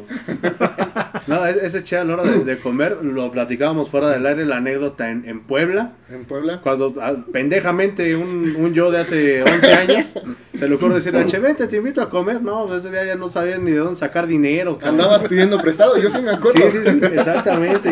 No, ese, ese che me dejó con una deuda peor que las que tengo ahorita en Coppel, cabrón. Y eran cinco tacos por 10 pesos de los. Sí, de los sudados. imagínate, cabrón. ¿Cuántos Ay, todavía se chingó tres tepaches, porque nunca había probado el tepache. El argentino. Loco, está bueno. Y está bueno, loco, ¿me puedo pedir otro? sí, che, ya cuando menos me dijo la niña, son tan, ay, pues pinche madre. No, ¿Qué- sí, qué- porque era una era, niña? era una niña. Todavía me acuerdo que le preguntamos, oye, ¿se te, se tengo alguien sin pagar? Y la niñita viendo a los demás tricicleteros porque eran en triciclos allá Ajá. en Puebla. Así como de ayúdenme porque este no me va a pagar. Sí, sí, sí, así como que ya esas, esas claves, ¿no? Que tienen. ah, eh, este, ahí, ahí échale ojo, por esos güeyes se quieren echar a correr. Y yo creo que te vio y dijo, no corre mucho, ¿no? No, pues si viendo a Che, pues tampoco, cabrón. De por sí yo no veía. Si imagínate, primer paso, madre. Pues, No no. para abajo. Sí, sí, sí, no, va- iba, iba a estar cabrón. Y digo, de, de, de también lo bonito que me tocó con ellos, digo, fue, fui de los primeros, de la primer camada de, de los... bueno, camada ¿no? no. Bueno, así, así, Integrante, sí. Generación, lo podríamos decir. Exactamente, fue, fui de la primera generación que, que confían estos personajes que ya les hacíamos mención para, para arrancar con este proyecto. Y digo, me, me tocó esa ese proceso de ir a, a las secundarias, a las prepas, ¿se acuerdan cuando se hacía este, este volanteo? El de hecho, volanteo. de hecho te, te digo, ahí tengo ese volante, lo voy a buscar para subirlo, para que la gente que, digo, es, es más de estas épocas o que no le tocó, pues bueno, vean cómo era, ¿no? Digo, hace poquito sacaron igual el flyer, ¿no? De, de cuando se hacían las, las De la inscripciones a la barra, a la barra y a la rebo. Y le metíamos mucho tiempo. Ahora que, que lo veo y empecé a ver algunas fotos, digo, íbamos a ensayos los viernes al reloj. Al reloj. Este, jueves había junta. Este, martes íbamos con la directiva con Fasi. Que Salías por a ahí, la una de la mañana. que ahí nos, tenemos una anécdota de cuando llegamos y nos dijo, quiero toda la cabecera llena, si no los voy a colgar de las bolas de allá arriba. Fácil. Saludos, Y nos, nos presionaba en ese aspecto. Hicimos eh, página de Face. Hicimos una página igual de la Ultratusa, la dirigimos casi dos años. Este, logramos igualar casi a otra página que era la competencia. En ese tiempo. En ese tiempo, Pasión Tusa. Saludos Y- al buen y Iván. pronto. Al buen Iván. Fue cuando también sí, en ese tiempo se fue el chino. Ajá, exactamente. sí. Jorge Díaz el chino. Jorge Díaz el Chino que anda por ahí en... Creo que anda viviendo aquí. Costa Rica. Tiene un No, restaurante creo en que anda viviendo aquí. Mi papá todavía me dijo que lo vio en los últimos partidos. Me dijo que lo vio aquí con su esposa y con un niño. ¿A poco? Ha de ser un clon porque yo sé que está en Costa Rica. Sí. Y Bueno, dirige igual allá, es directivo de un club. De segunda división. Bueno, división. estaría padre contactarlo para el aniversario de la barra, ¿no? Sí. A él, a Sanchino, Lalo, estaba, Lalo. an- estaba su trapo de Sanchino. San chino. Sanchino. a él, a Lalo, pero bueno, ya nos falta como cuatro meses para eso, entonces hay tiempo, hay Hay tiempo. tiempo todavía. ¿De aquí a enero? Sí. De aquí a enero mínimo sí juntamos a, a dos que tres, aunque sea vía Zoom, pero hacemos una, una buena entrevista. Y pues bueno, uno de los que se unieron ya platicábamos un añito después, fue don Guillermo Licona, que fue en un viaje a la Azteca, ¿no? Si mal no recuerdo. Sí, así es. Un, un excelente viaje. ¿eh? O sea, Terminé. terminamos, Ter- terminamos. Y eso Eh, que la sin- policía no nos quitó todo. Y sí, ¿eh? No, Él no. Era de esos de que guarda todo en el pinche baño. Y... Eh, pues empezamos aquí, como siempre, a refrescar la garganta en el estadio, lo que Con las agüitas que trae quién sabe quién. esperábamos la salida. Eh, no, empezamos primero con cervecita. Y yo ese tiempo locas. llegaba de la Huasteca. O te venía digo de con las aguas que quién sabe quién proveía. Y traía una cañita, un garrafoncito de un litro. Llegando al DF, pues, lo clásico, el retén. Se suben, nos hacen revisión, nos bajan todo. Y lo Y que no lo logramos revisaron. esconder en- entre los asientos se quedó. Llegamos al estadio, saliendo, pues todos íbamos a buscar la cerveza, las botellas que estaban. Y oh sorpresa, ya no había nada. Todos los policías en, eh, en lo que fue el transcurso del partido se volaron todos. Menos nuestra caña. Fue lo que nos Esas madres son análisis, ha de haber dicho. Pues quién sabe, pero fue lo único, lo único que dijeron. Sí, sí, cabrón estuvo va bueno, laboratorio. y ahí empecé. ahí empecé a unirme a, a la Rebo, a unirme con ustedes. Y pues de esa fecha hasta ahorita, aquí seguimos. En 2011, entonces usted llega a, a la Rebo en, ese- en ese es. viaje a la Azteca, que ya después fue el, el que propiciaba los viajes, ¿no? Que conseguía el... el Él armaba los viajes. De hecho, él, él Che, don Memo, con- ¿cuánta lana no debe haber hecho? Ahora entiendo por qué se retiró. Con eso, con eso creció a su niña. Él, él llevaba a su hija de seis meses a la barra. Pues, eh, lo, lo que decíamos Que fuera del ahora está aire, ¿no? presente que tiene creo 11. 10. 10 años. Lo que decíamos, por ejemplo, Glo también a Itza la llevaba muy chiquita. En eh, la fotografía que subieron, No, Glo iba embarazada. Glo iba embarazada, llevaba a Itza muy chiquita. De hecho, en la foto que está el pastel de Unicel, ¿te acuerdas? De los, Pero- del aniversario de la, de la barra. fue su sobrina. Ajá, sí, ahí no era su sobrina. ¿No? Sale, No, no, no, no. Sale con una Sé niña que está así con la gente toda barra de pastel. E- entonces- Esa foto que, que subieron muchos este, por el aniversario de la Rebo fueron los 15 años de la Ultratusa que la 15 años. directiva nos hizo favor de darnos un pastel Pero que era de y nosotros bien madres dijimos, pues nos empezamos a pelear y nos batimos y dijimos, nos sobra un chingo. Y vamos viendo y la otra mitad, bueno, era un cuartito, era de Unicel. Nada más le hubieran puesto el chantilly con la forma de eh, felices 15 años Ultratusa. Que es que en esa ocasión, pues bueno, eh, estaba. Se, to- se toma la foto, eh, gente de la esquina, gente de la. De la VH. de la BH, de nosotros de la Revo. Bajamos y- al, al- A la- picharlo. a la cancha. Ajá, es- la y, cancha de y no, no recuerdo qué jugador estaba igual ahí. O El, quién- o quién pájaro fue. Benítez. creo. Creo que estaba el pájaro Benítez y no recuerdo quién más, porque había, había Había dos dos. Eh, en esos 15 años de, del- de la barra Ultratusa. Digo, tantas, tantas historias que igual podríamos contar fuera de, de la revolución. Hay tanta gente, tanta gente que, que ha llegado, que se ha ido, digo, Tanta bueno, gente cono- reconocida y no conocida. exactamente, digo, lo que platicábamos, ¿no? En el podcast pasado, muchos por X o Y razón nada más fueron un torneo, muchos siguieron, muchos, Muchos se casaron. muchos se casaron, entre ellos el, el buen Lobo, que ahí conoció a, a su esposa Cari, este que nos está escuchando no sé en dónde, es cierto. Este, quién sabe dónde anda, este, pero muchos, pues, bueno, como decías eh, Julio, Don Memo que llevaba a Suri, al Cuenta Cerros también. de- Y fíjate Marco. que, que recordando, esa vez nosotros nos peleamos ahí, bueno, en- es un decir, peleamos que le hicieran el, an- el aniversario número 15 a la Ultratusa porque la directiva no quería y nosotros platicamos con Fasi. De hecho teníamos más ideas, pero bueno, nos hicieron el pastel y por ahí un jabalí, ¿te acuerdas? El- jabalí el, para el ustedes. famoso jabalí para nosotros, en donde ahora es el lugar del bife. Era una bodega durante Donde hicimos el ensayo que hasta Lucha Ah, sabía, ¿no? Exactamente, ahí nos hicieron el jabalí. Hasta reta de fútbol hubo ese día.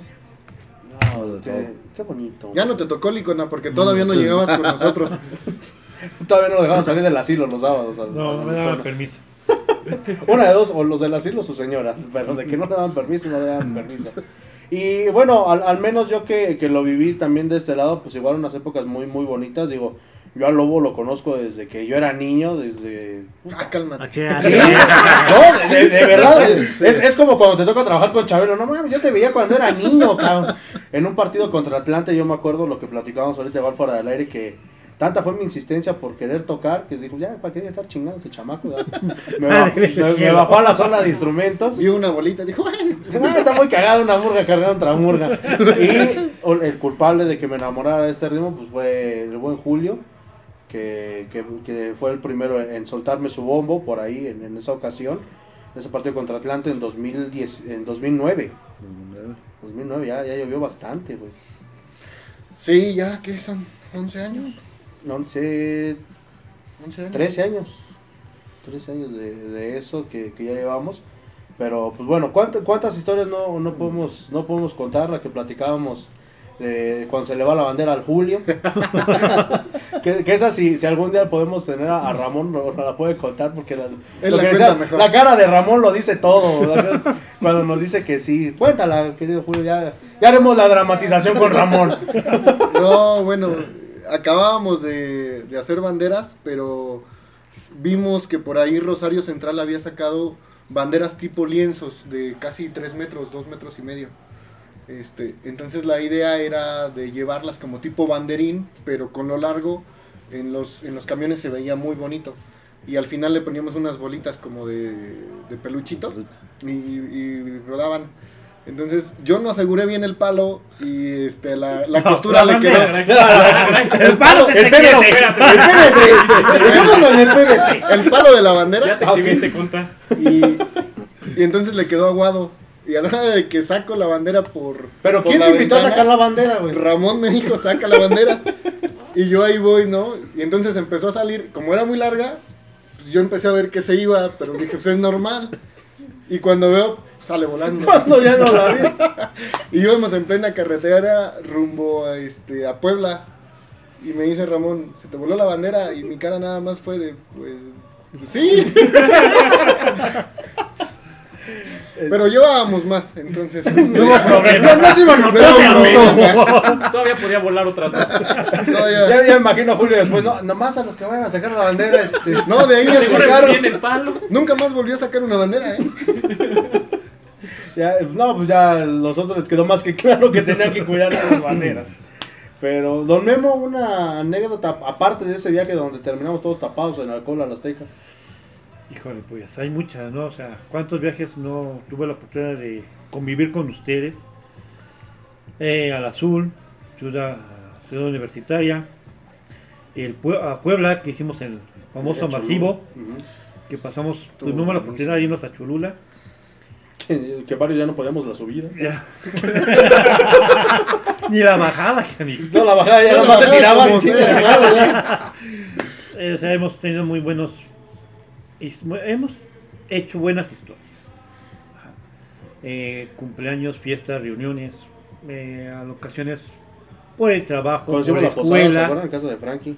No se podían ni a veces asistir todos, pero pues, se asistía, La- ¿no? Lo más que podíamos. Eso ha sido lo bueno, ¿no? Que hemos hecho de un grupo de jóvenes revoltosos una familia.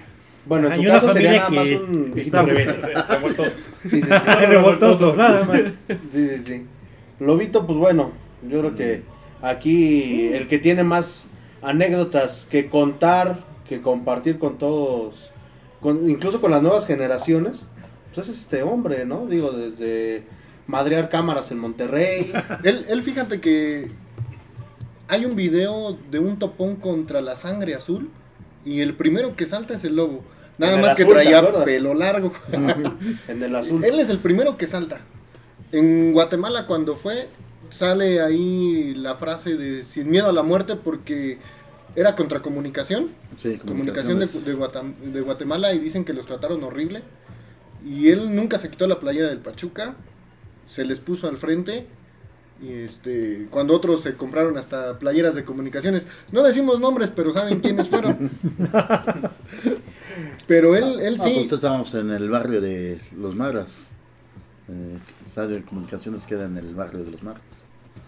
Platícanos. Que fue, ¿cómo se dice? En un partido ya había ido la Rebel Pumas. Que les abanaron un trapo, ¿no? No, que les quitaron como 20 bombos. Lo- y los mandaron al hospital encuerados. Eh, sale el equipo y nos enseñan el trapo de la Rebel. Ajá, de cabeza todo ahí. O sea, es un, ¿cómo se dice? Algo centroamericano. Claro. Parece que Y el odio, y el odio que le tienen Sí, allá a los el- lo mexicanos. ¿eh? el- hay un odio muy grande. Sí, porque ya ni siquiera es eh, al equipo, ¿no? Como tal, ya es... ¿Eres un mexicano?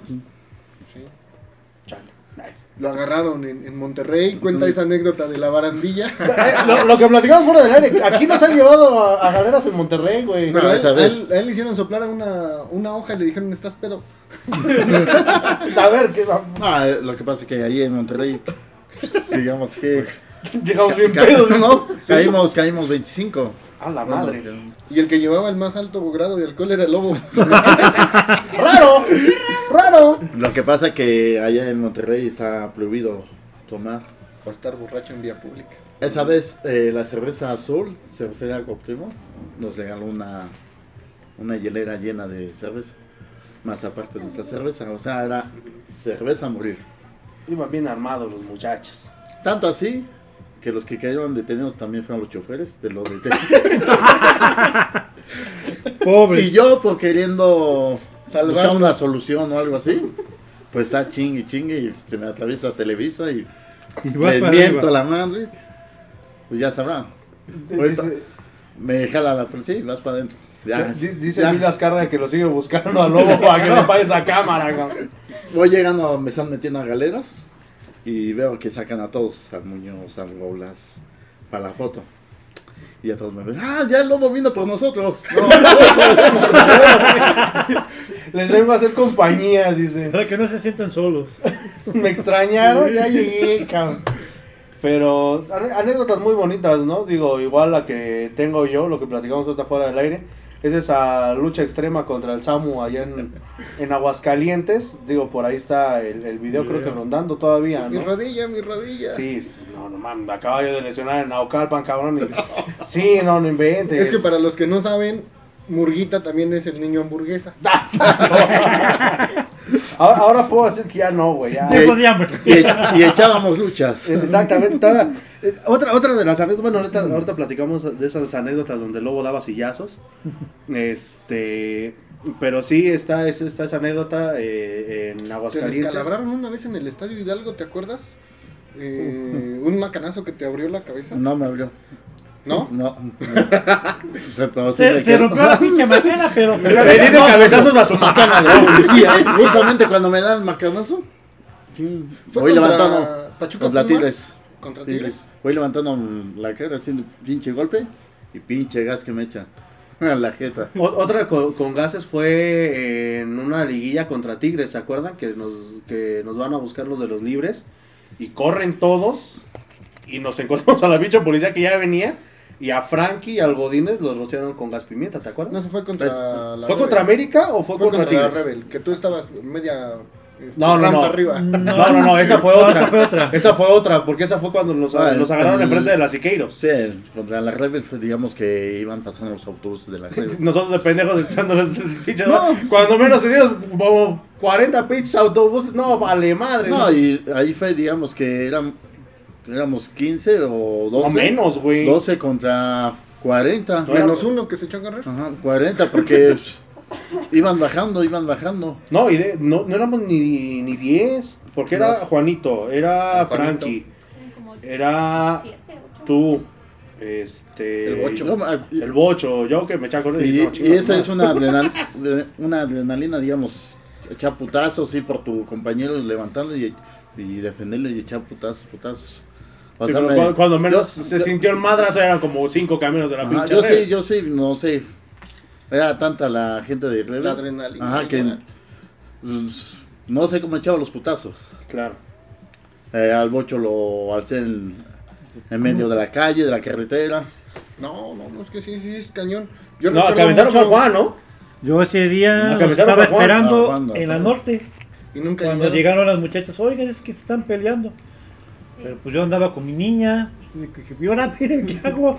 No, y Sí. deja, deja de eso de los chuscos. Bueno, va. Caímos detenidos, nosotros cinco. Cinco o seis. Juanito, Frankie, Bocho, tú. No sé Iván. quién más. Iván, Iván el, Iván, el ajá. Mr. Popo. Iván. Y. ah, sí. Sí. Ajá. Y lo chusco, que nos separan a los que eran menores de edad. Nos quedamos yo, Frankie y Bocho. Ya nos quedamos ahí en la celda. Y nos meten con los 15 de la Rebel. Y entonces sigue la El pelea round. El segundo round. Como la, la celda ya estaba llena, no se pudo. Mm. Pero ya estaban diciendo, "Ay, no, ¿cómo podemos salir? chum?". Y, y yo pienso, no conozco los líderes de la, la Rebel, pero cayó uno. El No, no, narizón, ¿no? no, no supe ahí. quién, porque su propio autobús fue a sacar a uno de la Rebel. Y nada más sacó a uno. su A los demás, ajá, al líder, los demás los dejó ahí. Fíjate que yo recuerdo mucho una vez contra. ¿Te acuerdas cuando nos, nos coparon los de Tigres? Que llenaron toda la cabecera, No, su- la sur.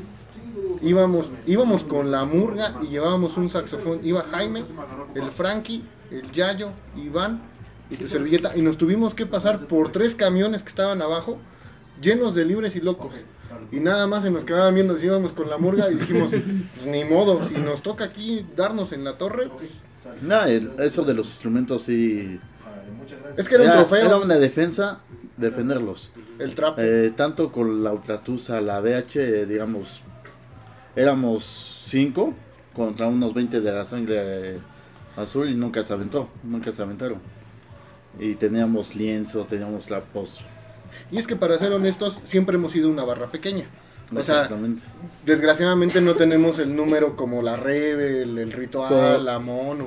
Por lo que pasa que somos somos pocos. Somos los que Pero somos. somos Pero bravos. si, pero si nos enfocamos, los, la otra banda ya nos avienta. No. No, ya Nos no. ven con muchos hecho, huevos y dicen, no, mejor. ya no". Fíjate que nosotros tenemos ahí un video que Glow no grabó bien, que parece la bruja de, ¿De Blair? de Blade. Este, entre el Games, el Frankie y tu servidor, correteamos a la Monumental arriba del estadio. Ajá. Es, ese, ese Y les íbamos a quitar una trompeta nada más que el güey corrió más. Pero correteamos entre tres, eran como 30 cabrones. A la Ah, sí. mono. Si ese estadio hablara, no La vez sé, que le aventaron una reja lobo. no sé, el Cabarrazos. La deja allá afuera de la norte. Ajá, con la 51, ¿no? Sí. 51 en mi pecho. no, pero digamos, cuando fue también en el 2004, 15 días era Madriza contra Madriza. Que hasta te vetaron. Por ahí la contadora ya lo tenía bien ubicado. Sí, nos tenían varios. Entre el Puchas, los Lanados. Los argentinos, ¿no? Que les decía. Ah, sí, que les pedían autógrafos, ¿no? Que porque igual pensaban que, Al Bayo, sí. que, que el Bayo era Leandro Augusto, ¿no? Es que el Pucha siempre traía su pelo este, largo y muy, muy lacio. Entonces, este, sí, sí daba como que la característica el- de ser extranjero. En el 2001, en la final contra Santos, fuimos allá al- y al. Me acuerdo que Amaro. Amaro fue el del Al Amaro. El- Del disturbio y- escocés, ajá. ¿no? Él era más. Ajá, y iba, venía al Bayo. Entonces decía, es Cesario Vitorino al Bayo. Cesario Cesario Vitorino. Imagínate. No, no, y para que la gente se lo creyera, pues. Han de haber dicho, qué plurifuncional jugador. Ese- está jugando ese- acá y está en la barra. Y también- Ese cabrón viaja con estos güeyes. No, ¿qué y- también cuando íbamos a Veracruz, en las playas ya. Íbamos a- llegando a la playa y. ¿Qué, ¿Quién se Oye, requemó en la playa? ¿Mande? ¿Quién, ¿Quién se requemó en el último viaje a la playa? Que iba toda rojita, era una chica. No, no sé si fue Anel o quién carajo fue. Que se fueron a la playa. Iba usted, don Memo, creo. No. ¿No? No desconozco. Fue Majo. Fue la del Cocobombo. ¿Fuera de Cocobongo? Ah, fue, la- ok. fue Majo. Que por ahí Iván y el Games y el Chef andaban este, levantando unos pulmones. por ahí. Andaba levantando bandera, literal. Ya se, ya se les Ahí en la playa, su pegue, hasta se sentían este, orgullosos de su pegue. Yo creo que por eso el chef se saló, ¿no? Yo creo, exactamente, desde ahí le cayeron 7 años de, de salación, pero ese güey ha de jotear cada 8 días. Está saladísimo el, el buen, el buen Héctor que le mandamos. Saludos mandamos al chef. saludos. Anda aquí en Tulancingo, ¿no? Eh, ¿O anda aquí? eh, no, ¿Anda ya se había ido a Cancún. No, pero ya regresó. ¿Ya regresó? Sí, ya no lo aquí. quieren en ningún lado. No, pues no. De- Nos queda más que claro. pues bueno, Un tipo de Manuel. Iván nos- Ándale. Nos, dijo que le mandáramos saludos Jorge, a Jorge, el hermano de Pau. ¿a quién, a quién, a quién? Josh. Jorge, A George. George, Ah, pues George. el que nos mandó el- ¿La pregunta? la pregunta. Ah, Eh, de los que igual, bueno, recordamos mucho, eh, están ahí en, en el grupo, pues Anel. También esa, esa anécdota muy cagada con Anel que voy llegando, no sé si te acuerdes, estaba, estabas todavía por ahí con nosotros. Voy llegando y en lugar de saludarme me dice, sírvale al murga. Me sirven y cuando menos, cuando menos sentimos pinches policías ya venían para acá, güey. Traía mi morral que siempre llevé, meto el pinche vaso en medio de una chamarra, le digo, no, no, no traigo nada. Al bocho le hicieron que se quitara los zapatos en esa ocasión. nos agarraron para la gente que, que ha ido al estadio en lo que ahorita es el lugar del bife, en esa nave que todavía era naranja en ese entonces. naranja. Ahí literalmente casi casi nos desvisten ahí para, para ver si estábamos consumiendo alcohol. Porque ya este, habían boletinado a gente que pues andaba haciendo por ahí algunos disturbios. Ya estaban agarrando parejos. A, a- a diestra y siniestra, literal. Y otro de los anécdotas es del Fito, cuando fuimos a la despedida de, de Calero en la Universidad del Fútbol, se para el Fito al lado de Calero y resulta que era más alto. No mames, ¿neta? Y el calero se tuvo que parar de puntitas para la foto. Y el Fito tenía 15 años. 15. A la madre. Imagínate, No, Calero que me dio un 80 y qué. 89. Un Y 89. el Fito mide 1.95 A la sí, mierda. aproximadamente. Pero fue, fue raro porque pues sí, él iba con su uniforme del Cebetis 8. Sí. Iban saliendo, lo sacamos de la escuela para porque nos dijeron, nos avisaron los de la directiva, oye, va a ser este conferencia de prensa, necesitamos que vengan. Y ahí vamos. Y lo llevamos y cuál es nuestra sorpresa que era más alto que Calero. Estaría chido que nos mandara esa foto el, el Fito. si que Por ahí anda en, en las redes. Va- va- no, va- vamos a buscarla para, si se puede, aquí. De hecho sí se ve en la cara del Va. Calero que lo, en una de las fotos se ve que lo ve así con cara como- Ah, Aquí va, aquí bueno, están apareciendo algunas fotografías de, de la revolución, en la, la gente que nos está viendo en, en YouTube, los que estén en Spotify, pues bueno, ya después La que chutan tienes con el Che. Con el Che Ventura. En, en esa ocasión, Y atrás está Eh, Enrique Vadillo. Nos está viendo así como feo porque no nos sacamos fotos. exactamente, sí, o sea, es que, pues, digo, pesaba más Che Ventura, ¿no? Digo, era una eminencia. Pero si alguien sabe dónde anda el ingeniero Vadillo, estaría con mal que pues, nos dijera dónde anda para poderlo entrevistar, ¿no? Digo, uno de los que también le tiraba muchísimo a- al equipo cuando andaba mal. Y a los que veía de borrachos, en sus mismas borracheras del ingeniero Vadillo, pues les, les tiraba, ¿no? Ese güey quedó de ver tres privados. Ay, ¿Sabes, ¿Sabes a quién mencionaba mucho él que era su ahijado al parecer? A Sergio Santana. Otro cabrón que por manejos de su Sergio papá Santana desapareció, ¿no? ¿no? En ese Ajá. tiempo, esa, esa camada. Sí, sí, sí. Y Sergio Santana era muy buen jugador. Pero igual el vicio como que... Fueron los manejos de su papá, ¿no? No, pero él igual. Él, él era lateral y era, era muy bueno, ¿eh? De la época. No sé si te tocó verlo jugar. Sí. No fue muy querido, pero. Pero jugaba muy sí, bien, ¿eh? Jugaba bien. Es al contrario de ahorita de Robert de la Rosa. La no era muy querido, pero desquitaba exactamente. Cumplía a la hora que tenía que, que aparecer y digo, eso pues se le agradece hasta el día de hoy, ¿no? Caso contrario, a lo mejor, digo, sin herir susceptibilidades de la gente que nos escucha por allá, Marco Garcés fue un referente como jugador, entre comillas, da el pase a la haría, dura un buen ratito, se consolida como titular, pero a la hora de que sale y los manejos aquí con el club, pues literalmente la mayoría de la gente se lo quiere comer.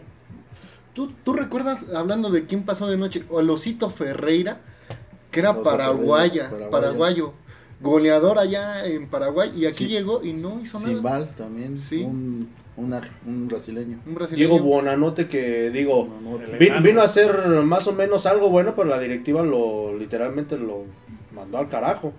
El que te decía, ¿cómo se llamaba? Este, era un argentino. Aparte de Raúl Tamudo, ahorita que platicábamos en, en este- La metida de pata. en- en- no, en, en el chat. Este, ahorita te digo, que igual jugó en el América. Este cabrón. Jugó en el América. Ahorita te digo, ahorita te digo. Y aquí en Pachuca, ¿quién podría ser? A ser un argentino que no, no hizo nada. Coria, ¿no? Coria. Facundo Coria. Facundo Coria. Facundo Coria. Neri Castillo, que nomás le vino a meter un gol al. El Guillefranco. Google Imone.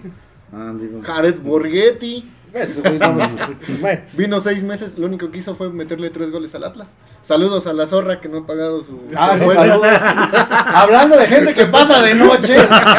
Ese güey hasta por el color de piel pasó de noche.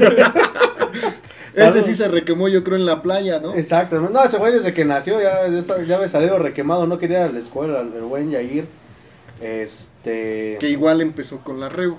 Igual que era el niño de la tarola. Por ahí está una, El niño de la tarola. una foto. El niño tarolas. El niño tarolas, literal. Este, pues bueno, cuántas historias, ¿no? Mucha gente nos conoció, mucha gente se acercó en los ensayos de, Del del, reloj. reloj. Que hacíamos porque eh, dejó de tocar, ¿te acuerdas? La sinfónica que iba a dar los danzones ahí en el Hotel Emily, antes de que estuviera ahorita el Centro Cultural del Reloj. Y antes de que empezara la pandemia. Puta madre, o sea, fue- fue hace antes. 11 años, cabrón. pues, creo que ni el corona, no existía ni la influenza, yo creo, en ese No, entonces. todavía no. Tampoco, ya pasamos dos, este, ya la Rebo ya sobrevivió dos, Dos este, pandemias. dos catástrofes mundiales. Sí, ahí estamos. Ahí hasta globos vendimos una vez ahí en el reloj. ¿Te acuerdas de un boteo cuando todavía parábamos con la, bueno, hasta la fecha, cuando parábamos bien con la BH, de que llevaba yo el botecito, ¿se acuerdan? Que pinté de, de azul. Esa ocasión se juntaron con 500 baros, güey, en No, el primer manches, boteo. ¿cómo crees? ¿Más? Se juntaron 3.500. De nada. ¿Y dónde quedaron? ¿Quién sabe? No, sí, yo. Él nada más vio los no. 500. No, no, no, no, no. Pues yo ni los vi, güey, yo nada más les entregué el chingado. Ay, ¿sabes por qué entregué el bote? Y no me acuerdo quién se lo entregó. No verdad. recuerdo qué trapo se hizo, si fue el de Bella Airosa. No, No, Bella sí, estaba hecho. la Bella Airosa se hizo, la BH le- la hizo. Antes de la final contra San Luis. al- Pero tú nos mandaste a llamar con, con Ramón y fuimos a comprar hasta la pintura porque yo traía el dinero. Eso fue el, digamos que fue El de Ultratusa 1996. Creo que sí. La segunda. Ese, ese trapo se hizo con esa recaudación. Porque a lo mejor parece que era mucho dinero, pero ya comprando la pintura, brochas, masking, sí, la tela, hasta nos faltó dinero ese día. Pero y sí. luego también se ocupaban dinero para para sacarlos de las barandillas. Los instrumentos. ah, Ahí a ver Tomás que me sacó en Monterrey. Saludos a Tomás. Se compraban los parches igual, boquillas, Las bombos, caguamas. este, los mazos. Luego andábamos comprando con pelotas de esponja. Que pinches mazos duraban una madre. No, romp- Ah, ya, es ya. que rompíamos los palos de escoba, los cortábamos con bolas de esponja y los este, cubríamos con cinta Yo, los- adhesiva. yo también los hacía, pero con alfombra. Y duraban mucho, ¿eh? No, Porque no la los que nos daban en los bombos salían volando. Yo, yo, el- yo el único mazo que he tenido, y lo tengo hasta la fecha, es uno que me regaló Frankie cuando yo hice la robó. murga. que me robé. Que Frankie. ¿no? Eh, Ese, no, porque fue de los que hizo ese güey cuando él igual tenía sus bombos. Cuando él empezó a hacer murgas. Cuando estaba con las esponjas, forrado de. de por favor, estamos en vivo. Nice. Este. Vamos a contar la anécdota de la niña. No, con eso cerramos el programa. Con eso Ah, cerramos el bueno, programa. Sí, bueno, bueno. eso cerramos el ya se lo ganó, ya se lo ganó. Sí, sí, sí. Otra, de las chicas, pues bueno, igual estuvo por ahí el proyecto de las Tuzas, de las Tuzas blanquiazules. Las tuzas blanquiazul. Hasta equipo de fútbol hubo. Ah, sí, estaban, estábamos los Rebo Boys y las Rebo Girls, que por ahí Cari, bueno, de los que yo me acuerdo era Cari, Carmen, Anita, la de Vixa, patrocinador oficial de, de Los Ecos del Huracán y de Yark Radio, este, Cari, eh, Claudia, Majo. Majo Quintero y ¿quién más? Puro crack, puro crack. Anel jugaba igual, que era cuando salían del CENIES, ¿no? Se iban a jugar por allá. Sí. Este, ¿quién más? ¿Cuántos partidos ganaron? Creo que ni uno. y el que ganaron fue por No, default. sí, sí, sí ganaba, sí ganaba. Yo, yo me acuerdo que en el debut de los Rebo Boys le regalé mis guantes al, a, a Lobo Martínez. Te sentías calero. No, es que ese, ese partido fue una Pues una chingonería. foto, ¿no? Pero hay- Ajá, no, fuera de mamá, yo no sé si salí inspirado, güey, o qué chingados, pero fue uno de los mejores partidos que di. Paró todo. Pa- literalmente paré todo, pregúntale a Ah. Nice. es que llevaba un mini show. Este, ya después entró, creo que al quite ya en los demás partidos el Héctor, ¿no? Que fue Héctor. cuando le Héctor, metieron el como tres goles al puñetas ese. E- Eso también igual que ya no me acuerdo por qué ya no seguimos, porque creo que ya nos juntamos para arbitraje, güey, creo. Porque No, estaba- más que nada se ter- terminamos el torneo. No, huevos, no terminamos el torneo. ¿Sí? Sí, Sí, sí, porque sí, hasta todavía jugamos este partido para pasar a la final. Ah, chinga. Ajá. ¿De qué me perdí? ah, chinga, ¿de qué me perdí? Estaba Es que tu rodilla te Sí, afectó. todo el rodillo te afectó No, estaba muy No, entonces. sí, sí, sí. Y Yo recuerdo que fue partido. porque varios ya tenían compromisos. Ajá, Es porque que- incluso pujábamos ya para el arbitraje. Sí, yo también aparte igual. Chistosamente en la Revo, y, y fue como que un fenómeno, casi todos los que son, ah, bueno, ahorita que eran chavos, son licenciados, ingenieros, arquitectos, abogados. Para la gente ojete que estudiaban. dice que en la barra no tenemos estudios, aquí tenemos un contador, un viejito, un catador de vinos, catador de que- vinos. un catador de vinos retirado, una murga que habla, entonces digo, Él es administrador. administrador, eh, el bocho es ingeniero, creo. es este, Fito es ingeniero, ingeniero. una psi- bueno, tenemos psicólogos igual, Pau es maestra. Pau es maestra, Glo igual licenciado en Licenciado comunicación. en El Games también. Paquito igual es arquitecto, creo, por ahí. Este, Ramón es abogado. Fito igual creo que es este ingeniero o Pues algo casi así. todos tenemos alguna Mami, profesión. Este, este George andaba hasta en Europa, Fíjense nada más. que igual es Vaticano, arquitecto. ¿no? Ajá, andaba en el Vaticano. Ahí está, para que vean que la gente que dice que los que nos paramos en la barra no tenemos estudios. Y de hecho era lo que pasaba en ese entonces, ¿no? Que, que había muchos muchos conflictos dentro de o, a nivel general en el barrismo mexicano que decían que éramos unos malvivientes y no mames, cabrón, pues aquí está mi título. o sea, De hecho, cuando no, nos... Me veían a mí. Sí, era el que enfocaba TV Azteca. Era el único que se sacaba. Pero aún así, fíjate, el lobo tenía su oficio. Frankie tenía su oficio. O sea, todos éramos gente de bien. O sea, dentro de lo que cabe y en el, en el marco que nos pintaban eh, los medios de comunicación, nosotros no éramos unos vándalos. No sé si la Bueno, sí éramos, pero La- preparados. pero con estudios. Es en la grieta. De hecho, Exacto. cuando nos hacen el, el- el ¿El documental? documental? que te digo, se asombra la chava porque estaba platicando con nosotros y nos decía, es que ustedes son personas que tienen estudios, ¿no? Sí, son Y personas nosotros, bien, ¿qué pedo? Pues sí, ¿y por qué están aquí? Pues porque nos gusta, ¿no? Independientemente de ¿Quién que, sabe? de que tengamos esa, esa instrucción. Lo mismo me pregunta mi familia cada ocho días, ¿qué haces ahí, cabrón? Pero sí, vamos a, tratar, voy a pedirle a Nestle si nos, si nos facilita ese, ese documental para subirlo a la página de Facebook. Para pedirle permiso. Sí, no, No, y también unas que otras de los labores sociales, ¿no? Que hacíamos. Hablando de labores sociales, este, bueno, ahorita al final de- del programa, los íbamos a meter ahí en, en el programa, pero es, es quitarle mucho dinamismo y está, está, está bueno el cotorreo. Eh, ahorita que, que el club fue a- hace unos años al orfanato Ciudad de los Niños, era, si mal no recuerdo, por ahí de 2011, ¿no, Lobo? Cuando nos tocó ir a nosotros, eh, hicimos por ahí una, una cooperación entre varios de nosotros. Eh, llevamos dulces, llevamos literalmente el carnaval con, con los niños. Que incluso armamos una reta, ahí que alguien le dio un putazo a un niño. Bueno, tengo, tengo que decirlo que fue sin querer, no, no fui yo. Pero la persona que se lo dio fue sin querer. Se los juro por mi abuela que yo no fui.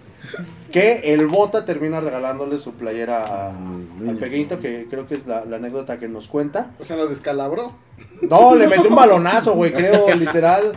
Es- Es que, bueno, ahorita donde está la cancha que, que les manda a hacer el club, literalmente era una cancha de tierra. Era literalmente como si estuvieras jugando los jales. Y en un despeje, alguien le mete un madrazo en la cara a un niño. Y pues, creo que se acabó el partido. Ya acabó ahí. Aparte porque ya empezaba a llover, ¿no? ¿Te, te acuerdas? Fue en un... Ahorita te digo qué fecha fue, pero platícanos, Lobito.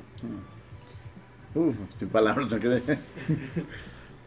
Sí, porque yo esa vez no fui. Por cuestiones de trabajo sí me gustaría No, decirles algo, pero no, algo de no los fui. niños que les gustó. Se, esa adrenalina que nunca habían sentido o nunca la vivieron. Fue un wow para los niños. ¿Qué quiere? Y eh, pro- prometimos regresar, pero no. Pues ya nunca no, regresamos. Fue No, por sí, ahí de noviembre del 2010, porque aquí están las, las fotografías. hasta la fecha, ¿no? Ajá, viene, viene la- el álbum que yo tengo fue del 13 de noviembre del 2010.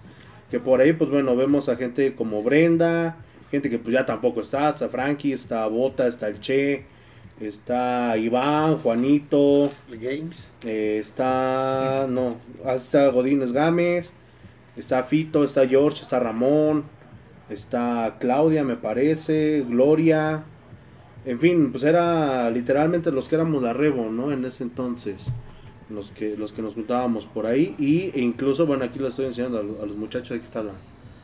La, La playera. la- la playera que da- creo que le quedó de dredón al niño porque igual son muy chiquitos. Ahí los, los pusimos a, a tocar la murga. De hecho, hay un video en, en este en YouTube que también por ahí lo, lo vamos a subir de, de esa ocasión, ¿no? Yo creo que fue algo muy bonito que, bueno, de lo, de lo poquito bonito que me ha tocado ahí, como labor social, vamos a decir así. También cuando fuimos al panteón. Ah, sí, también es- esas esas serenatas. Esas serenatas. ¿Cómo se llamaba el, el pequeño? Iván, igual. creo. Iván, Felipe Iván. o- Algo así, por, por ahí también están las, las fotografías, digo, de, de, de la gente que se acercaba principalmente a, a, a Lobo para, para hacer ese tipo de acciones, ¿no? El- este pequeño fallece, eh, a- a- le habían hecho la promesa a sus papás que terminando la secundaria se iba a empezar a juntar con nosotros, eh, pero pues, desafortunadamente una enfermedad lo, lo deja fuera de, de cumplir ese sueño. Se, se contactan con, con Lobo y pues bueno, es también ahí como, como llegamos, ¿no? Fuimos a tocar, me parece, tres veces. Tres veces, una, una en la noche. No, fueron dos. Dos En la noche, fueron dos. Sí. Y una fue a mediodía, si mal no recuerdo. Sí, sí, sí. Eh, Que me acuerdo que el señor nos quería contactar cuando falleció. Por esa vez salimos a Guadalajara contra Atlas. Que no nos pudo contactar. Sí, que fue como 15 días después, ¿no? Que, que pudimos ir, o una semana después, creo. Fue al año. ¿Al año? Fue al año. Mm, ok.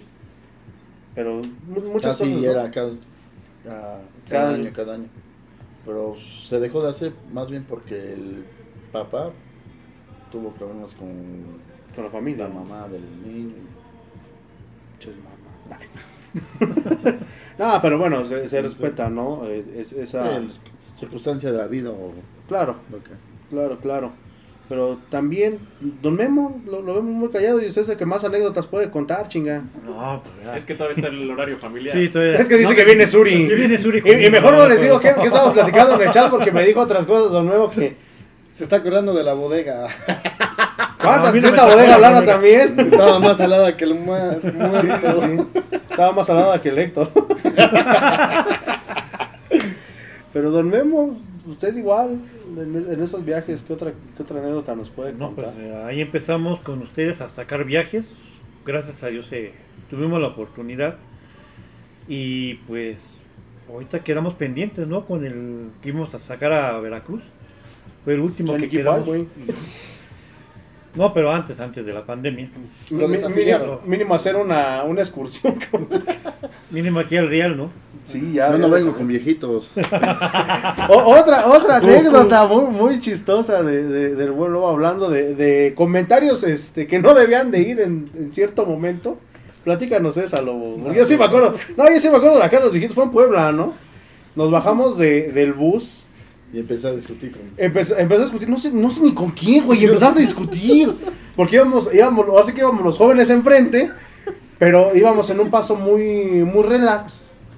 Y al lobo se le ocurre decir, órale, cabrones, que no vengo con viejitos.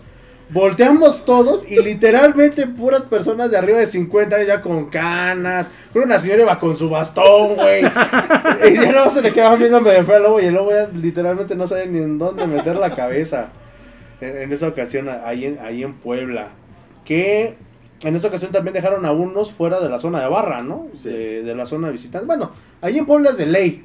Que Y ahí en Puebla también me estaban confundiendo con otro güey. Ya me estaban. ya le estaban, ya le estaban enjaretando hijos al lobo que no eran. Ya me tenían esposado. Sí, sí, sí. Ah, sí, cierto. Sí, sí, ya me acordé, pero esa no la vamos a contar. Ay, sí, pero esa no, se puede, esa no se puede contar. Pero no, sí, mu- muchas, muchas anécdotas. ¿Sí tú, Julio? Otra anécdota que, que Este, recuerdes así. De toda la Rebo, pues el viaje que hicimos, bueno, el primero que hicimos a, a la Azteca, un viaje que hicimos igual. Cuando no dejaron entrar a Frankie porque iba bien pedo. No, el que iba a pedo era yo. Igual. No, entonces sí. fue- ese fue otro viaje. Eh, lo que pasa es que Frankie no tomó. Ese, no ese día no iba Pero esa- borracho, no, el tomado iba yo. No, y eh, Frankie iba. Fue en el azul, Iba ¿no? dolido. El. Ah, que sí, lloró sí. todo el viaje. Sí, cierto, sí, cierto. Que no me acuerdo quién le estaba diciendo que dijo: Vea sus ojos, vea sus ojos. Sí, sí, sí. Sí, cierto. Sí, no, de hecho a él, a él le quitan el boleto y yo que iba briago, yo llevaba la playera, iba sin playera, entré sin playera al estadio y a mí no me dijeron nada. Ah, de haber pensado que Frankie iba hasta Llego, al- marihuano. llego al este, llego, lo vol- volteo así y digo, ¿y el Frankie? Lo veo afuera en la reja. Diles que me consigan otro boleto. y entonces entro, me compro primero una maruchan Para para bajármela.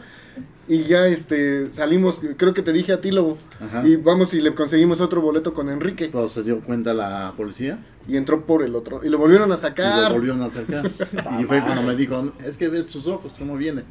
Digo, no, es que viene bien. Y se tuvo que ir a- por el otro lado, Lo- quitarse la Sofía, del Sofía Pachuca. lo metió. Se quitó la playera del Pachuca, se va por la otra puerta y entonces ahí sí ya entra. Qué poca madre. Pero el borracho era yo.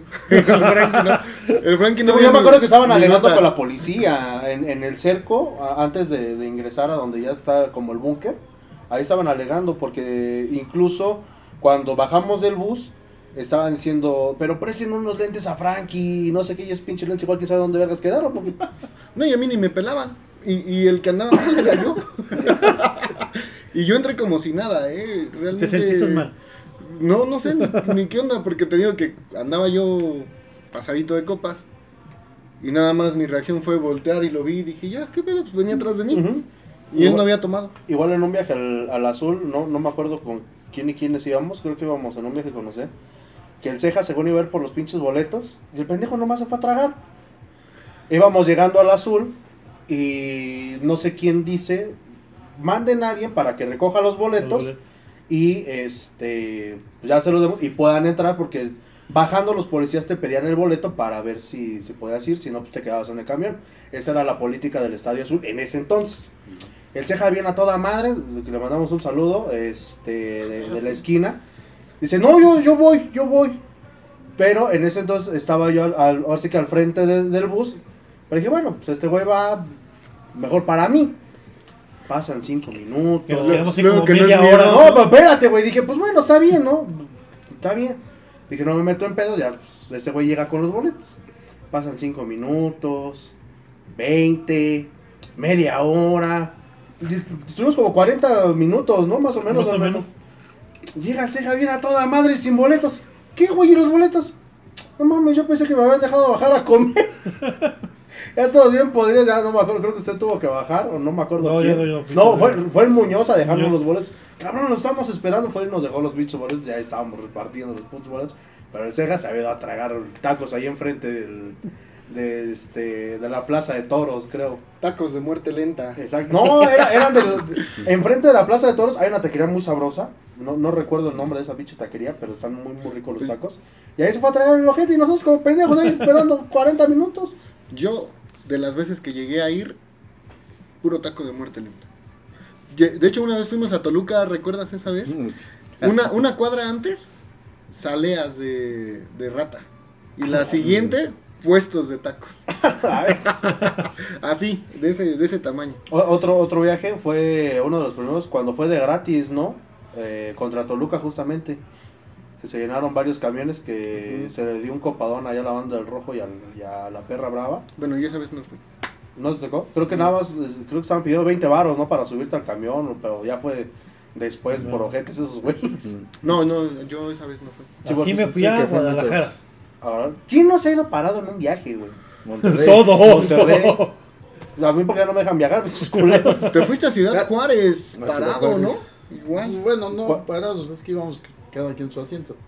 Por ahí, Pero los asientos sí se Pero yo no lo pagué, dice. pero ahí era de. Te empedabas, Y no entrabas al estadio.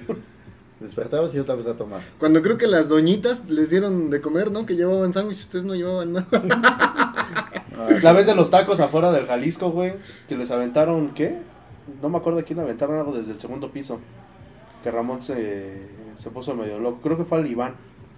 No, Eso, eso hubiera estado chido que, que Ramón estuviera. Porque en un juego contra Atlas en el Jalisco, creo que le eh, escupieron. Pero desde, el desde arriba, pues, desde el segundo piso.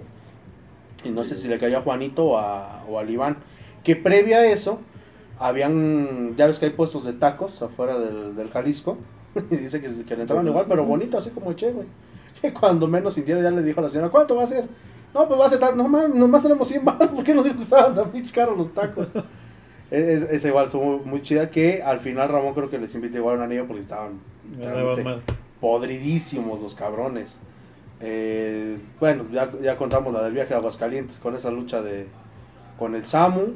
Este, que igual Samu se casó y Es que muchas personas dejaron de, de ir al- a la barra porque te llegan otras obligaciones. lo que platicábamos. Obligaciones o problemas que pasan Escuela, trabajo, familias, todo. Te llega de todo. Llega un momento que dices, ¿escuela o fútbol? Es como yo. ¿Familia es o como yo fútbol? digo, a O ver, yo puedo seguir en la barra todo eso, pero a veces, ¿qué, me, qué gana de llenarme de más enemigos? Y, y vaya que te llenas. Ajá, y la, y la neta, yo sí, yo sí, muchos presumen de barra brava, pero la neta son muy pocos. La neta. Yo no dije nada, las opiniones de Ah, los sí, Ay, sí. sí. Es que, es que como te digo, realmente el lobo se fue a parar a Guatemala contra los maras, no se quitó la playera, les dijo, bueno, ¿qué quieres? No se le aventaron. Bueno, quien no conozca al lobo, pues sí está tosco. Pues ya para, para haberle aguantado un rejazo a uno de las Entonces, Pues, Yo no me acuerdo que me enseñaste, ¿no? Que, que estarías bien rojo. así. Porque esa, en esa ocasión estábamos igual. Llegamos temprano como siempre. Pero habían la llegado, hasta donde yo sé, habían llegado un buen pedo los de las 51, Sí, ¿no? llegaron Sí. a esta opinión. Llegaron pidiendo Cuba. este Cuba. Y de repente salió la pinche reja volando. Así nada más. Yo nada más cuando llegué, no mames, se madrearon al lobo. No me acuerdo quién me dijo, yo, ay, no mames, al lobo. Ya cuando me dijeron No, de... pero me mandé una reja. Y ya cuando no, me madreó una reja. Exactamente. Exactamente. O Esa fue tu respuesta O sea, me han mandado toletazos, escudos. eh, bien, A ver, todo. No, sí, yo he visto nada más un cabrón que sí te ha puesto en tu lugar. Y es, si mi memoria no me es infiel, es del, del club. Y una vez, él es luchador, creo. Ah, agarró Sajo. los huevos El Nico, Nico. y ¿Un te- grandote? lo No, levantó. Nico, No, es- está más chaparrito Ah, que él. Lo levantó No, sí, literalmente de los huevos y lo hizo así. ¡Pum! La, la- la lucha Sí, libre literal. te diga el Tomás, él sí conoce a Nico. Ah, ok. Creo que sí lo ubico. Si es camarógrafo del club, sí, sí lo ubico. Bueno, era. A lo mejor Ajá, estaba- era- estaba- Él, él es el único que yo he visto. Y Sí, a la- sí. al señor Apache le tenías igual su respeto, que en paz descanse, porque todos sabíamos que ese güey era bravo. ¿Cuál ha sido la, la madriza más fuerte que te ha tocado, Lobo? Mm, creo que la primera fue allá en Seúl. Contra la, la Rebel, digamos ahí. Bueno, creo que todas han, todas han sido con la Rebel. ha sido un clásico con la Rebel, no sé. Fue cuando los emboscaron, ¿no? Ajá, en- Cuando salieron de abajo de los... de Ajá, los- según ese también había un el mismo partido. perdón, había el- un juego de fútbol americano, americano. politécnico contra el- los de Pumas. Fue cuando Tomás se avienta en el bombo, le dan de cinturonazos. Ajá, esa vez, más bien, yo tenía el trapo de por ti la vida sin ti la muerte.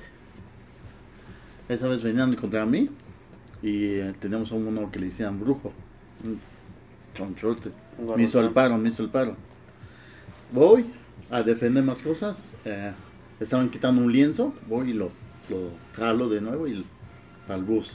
Entonces yo veo al Tomás, veo al Tomás, al Rastra en ese momento y a mi jefe, a Don Lobo. Don Lobo. Ahí sí, tronazos. No, yo llego y a echar putazos y A jalar el a bombo. jalar el bombo y vámonos, vámonos.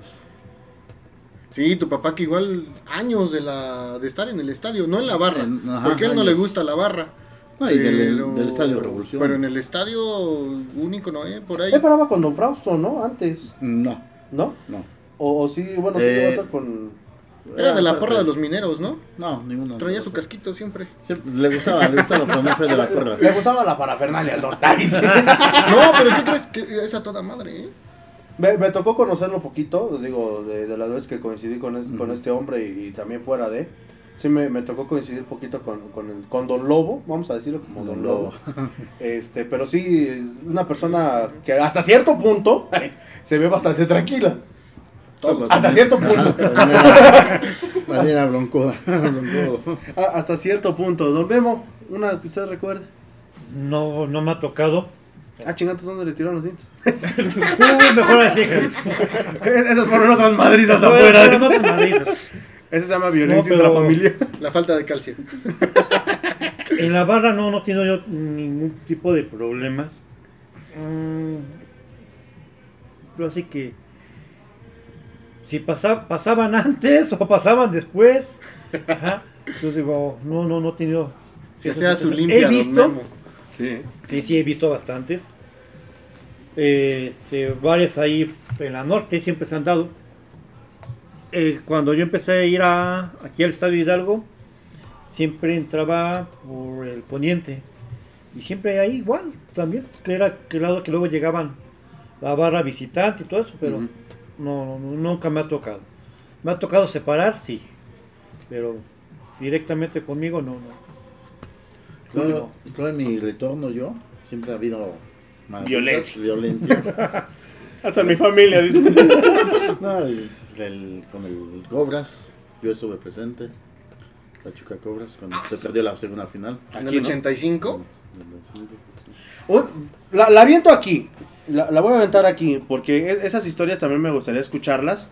Y espero que los dejen venir a jugar. Como yo siempre he dicho en todos mis proyectos.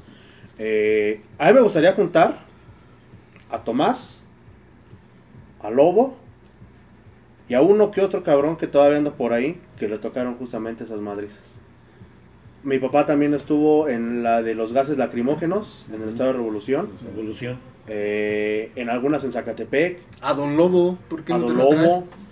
Eh, Estaría bien juntar a, a toda esa a toda esa gente. Vieja escuela, ¿no? La- a toda la vieja escuela. guardia, literalmente, que les tocó esos viajes. Cuando entraban a Zacatepec con machetes, me cuenta mi papá. Disparos Eh, al aire. ¿Sabes a quién también podríamos ah, llamarle? Digo, ya no está entre nosotros, el hijo del Frutas. Él debe de saber muchas anécdotas también. También con él me quién- gustaría hacer una entrevista. También sabes quién, bueno, siempre fue calmado todo eso, bueno, es calmado. Su papá de Ramón. También Ujú. tiene muchas anécdotas.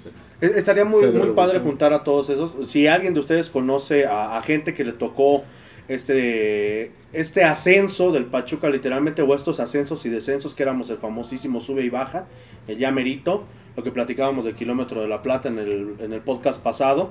Eh, ustedes díganos, hacemos uno o dos programas con, con estas personas, o hacemos un programa largo. eh, Pues yo creo que va a ser largo, porque imagínate, Pachuca desciende en los 70s y asciende hasta los 90s. Prácticamente 20 años en primera A. Sí, fueron 19 años. Es- Estaría muy, muy padre. Si ustedes, por ejemplo, su papá, su abuelito, si todavía la eh, segunda tien- división. tienen la, la oportunidad. Sí, segunda Segunda división le cambian a primera si, si alguien de ustedes dice, ah, pues mi papá le tocó esto. Por ejemplo, a mi papá le tocó esa- esas épocas de, del ascenso, descenso, del que nos mantuvimos de ahí un buen rato por una cachetada Ah, que le dieron a, a cierto directivo o un gobernador. mi papá le tocó estar ahí también, en los gases lacrimógenos. Eh, digo, a mí mi primer eh, gran viaje que lo platicaba yo este, con Tomás hace algunos días fue cuando la libramos con el Atlante que se empata allá en el Estadio Azteca, que toda la parte de abajo del Mm. Estadio Azteca se llenó. En Atlanta el- era visitante. Atlanta era visitante, este, yo me acuerdo que en esa ocasión nos dejó el bus, en esa ocasión, dice Tomás que a ellos les, los apedrearon, eh, esos, este, esos autobuses, de puro pinche milagro había un autobús y no nos, nos hubiéramos regresado ni a madrazo, mi papá yo tenía yo en ese entonces como unos 5 años, fue en el 90 y 98. algo, fue en el 98, entonces 99. tenía yo 4. ¿Tan joven eres? Tengo, tengo 28 años, que me haya tratado mal la vida es otra cosa. En el güey. 99. Exactamente, entonces, este, No, pues en el 99 ya andaba yo en la prepa. Ya, imagínate, güey, iba saliendo en la primaria, creo, o, entrando, ya ni me acuerdo, pero Sí, llovió. fue, fue, de, fue de los primeros que, que, que, que me tocó que me tocó a mí. Y Es- eso, ya ves, si cuentan cuando patrullas quemadas, en el, El de los el- Revolución, Ujú. volteadas quemadas. Cuando estaba el circo, ¿no? En esa ocasión de los gases lacrimógenos, que estaba el circo y que se- literalmente mucha gente En el río de las avenidas. ajá, se, se ajá, echaba la pipí de los elefantes para, para poder limpiarse lo, lo del gas lacrimógeno. Entonces, es- estaría muy padre, les digo, aviento Y- la, Y contra la convocatoria. La final contra Zacatepec, bueno, yo no estuve en el estadio, estuve en el Cerro de Cubitos. Pero sí vi muchos, de los, la estudiantil en ese tiempo, ya venía con garrafones de gasolina, por si llegara a perder otra vez. Ah, es que en ese entonces estaba la Federación La de la federación, UACH. sí. Ujú. Era cuando querían Eh, eh, hacer las, fue la- las garzas, fue la, ¿no? la federación como el partícipe de la del 85. Los porros, sí. Porque el, no sé, según la leyenda urbana, según Seinado Meneses se había robado el, el trofeo. Los trofeos. El famoso Carnes igual. En, en esa ocasión también que Pachuca se, se queda sin ascenso tantos años, que fue cuando... ¿Fue Villuendas o quién fue el que le dio la cachetada al de la federación? No, no recuerdo quién fue, pero fue uno de los directivos o el gobernador de aquí que le da una cachetada. Esa, esa anécdota se, se la sabe bien mi papá porque él le tocó estar ahí. Le da una cachetada a uno de los directivos y dice, Pachuca no tiene ascenso ni a mentadas de madre. y me canso que no asciende. Y o sea, a la postre estuvimos 19 años ahí, 19, 20 años en, en el ascenso. Pero bueno, ahí está la invitación para, para toda la gente que nos está escuchando. Si ustedes dicen mi abuelito, mi papá eh, o así, armamos un programa especial que dure una hora y media corrido o dos horas. Ya, ya veremos cómo son esas anécdotas igual. Pero estaría muy padre que, que nos contaran esas anécdotas y por eso son los ecos del huracán, ¿no?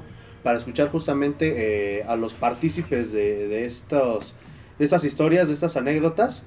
Y pues bueno, antes de cerrar el programa, ya, ya vi que se están aventando por ahí unas, unas miradas, ya antes de sacar las conclusiones finales. Si, si el buen Julio nos quiere contar esa anécdota de por qué lo odian a morir. Me odian a morir. bueno, resulta que por ahí de hace que prácticamente 8 años, si Nueve tiene, años y medio. si tiene 10, Bueno. 8 años, había una niñita que traíamos en brazos y se le ocurrió decir que yo era su novio. y dale, y Y duro, se y encelaba, y. Y se encelaba y me odia porque pues yo me terminé casando, ¿no? No. Ahora entiendo por qué no fue a la boda. y llevé, llevé a mi esposa, bueno, la que ahora es mi esposa, y de ahí me dejó de hablar tremendamente esta, esta Suri. Pero sí, No le vamos a decir nombres, ya, güey. Después, de, después, Sí, sí, del, después del amor llega el odio. En lo del amor hay un paso. dice. Hay un paso. Exacto. Un partido. Un, un- un partido, exactamente. Que bueno, y ahora ya, ya empieza a ser un una señorita, ¿no? Sí, ahora, ahora- 10 ahora- años. ahora tú te vas a poner celoso de los que salgan con No, no, pues yo ya estoy casado. Pero bueno, ahí, ahí está para, para la gente que, que nos está escuchando a, a través de, de Spotify, a través de Yarg Radio. Y pues bueno, un programa que se nos fue como agua. Literalmente tenemos, bueno, aquí en la grabación tenemos hora ya 37. Creo que fue un poquito más. Eh, ahorita, pues bueno, con las secciones ¿Me de, de Miguel. No, ah, sí, que es eso, un pinche programa. Ya que quien quiere escucharnos a las pendejadas, que las escuche. este, pero. Azuri, que hablo mucho. Azuri que habló muchísimo, Ay, exactamente. Va a escuchar su voz ahí en, en el Spotify. Karina, igual que no nos dejó hablar en toda la noche. Lo bueno que no vino Anel, güey, si no, no las hubiéramos callado. No, no, imagínate. Pero me, me hubiera gustado, la verdad, se, se los digo a ustedes, se, se los he dicho siempre. Me, me hubiera gustado que, que aquí estuviera mucha gente que, pues bueno, empezamos esto, que por una u otra razón, eh, no sabemos si no los hayan dejado venir a jugar, si no hayan querido, eh, si les caigamos mal, no sé. Sí. Pero, pues bueno, me hubiera gustado que gente como Ramón, como Frankie, como Campo, como Paco, que mínimo nos mandaran sus anécdotas, los hojadras, para, para saber cómo se sintieron de, haber arrancado este proyecto en el, en el 2010. Eh, digo, otro de los que se mantuvo por mucho tiempo pues fue Bocho, que bueno, por ahí me, me comentaba que lo podía hacer vía Zoom, pero iba a ser un pedo a la hora de hacer la edición. Pero, pues bueno, sabemos que hay gente que está, que estuvo, que probablemente quizá estará. Han sido 11 años de, de muchas historias, de conocer gente eh, aquí, de hacernos familia, de formar familias, de formar nuevas generaciones en, en la revolución, en, en la barra ultratusa también como tal. Digo, volvemos a lo mismo. Yo a Lobo lo conozco desde que tengo aproximadamente 4 o 5 años. A Julio pues, lo conocí en, en 2009 cuando yo llego a tocar. A Don Memo pues, en 2011. eh, a muchos los conocí mucho antes de que fuéramos la Revo. Eh, por ahí también tenemos un programa pendiente con la gente de la banda El Huracán que, que nos estará platicando de sus 18 años. Pero de eso se trata, de, de crear historias, de crear anécdotas, de crear familia, de ir a alentar a Pachuca, lo que siempre me decía Lobo, venimos a alentar a Pachuca, que no te importe con quién estás, eh, a defender a los colores de Pachuca y de la barra Ultratuce. Eso es eh, lo que siempre se me queda, esa filosofía de, de- del buen Lobo. Y pues bueno, agradeciéndoles a ustedes que, que hayan estado aquí, al buen Julio que no es Mondragón, también que nos haya acompañado, ya estará aquí también dando su, su opinión cada, cada partido, bueno, cada programa. Bueno, si es que igual quiere, ¿va? A lo mejor, No, ya, claro, claro, A claro. lo mejor ya le quemos gordo, que nomás estamos nosotros. Pero, pues gracias, Julio. No, gracias, aquí vamos a andar platicando. Eh, invítalos. Muy eh, divertido, escúchenos a cada... No, güey, invítalos a tu cafetería. Mi cafete- No, espérate, me va a regañar No, mi no es jefa. cafetería. Bueno, a, a mi futura cafetería. que por cierto, saludos a, a- a toda tu familia. ¿Del Julio. Java? Saludos, saludos, a, saludos a toda tu familia que siempre nos han tratado de poca madre. Nos han invitado a hacer el programa de Alo Pachuca, eh, Radio, Radio Horror, Horror. también por ahí Que andaremos. viene otra vez. Que allá andaremos, si el buen Julio y el buen Lalo nos lo permiten, andaremos por ahí otra vez Sí. haciendo programas especiales. Y pues bueno, la, la invitación para que la gente vaya a Java Café, ¿no? Sí, sí, vayan ahí echarse un cafecito. eh, Java Café, ya viene la época. eh, La época donde. Java Café es... Sí, es. Es, Java Café, especial. chinga.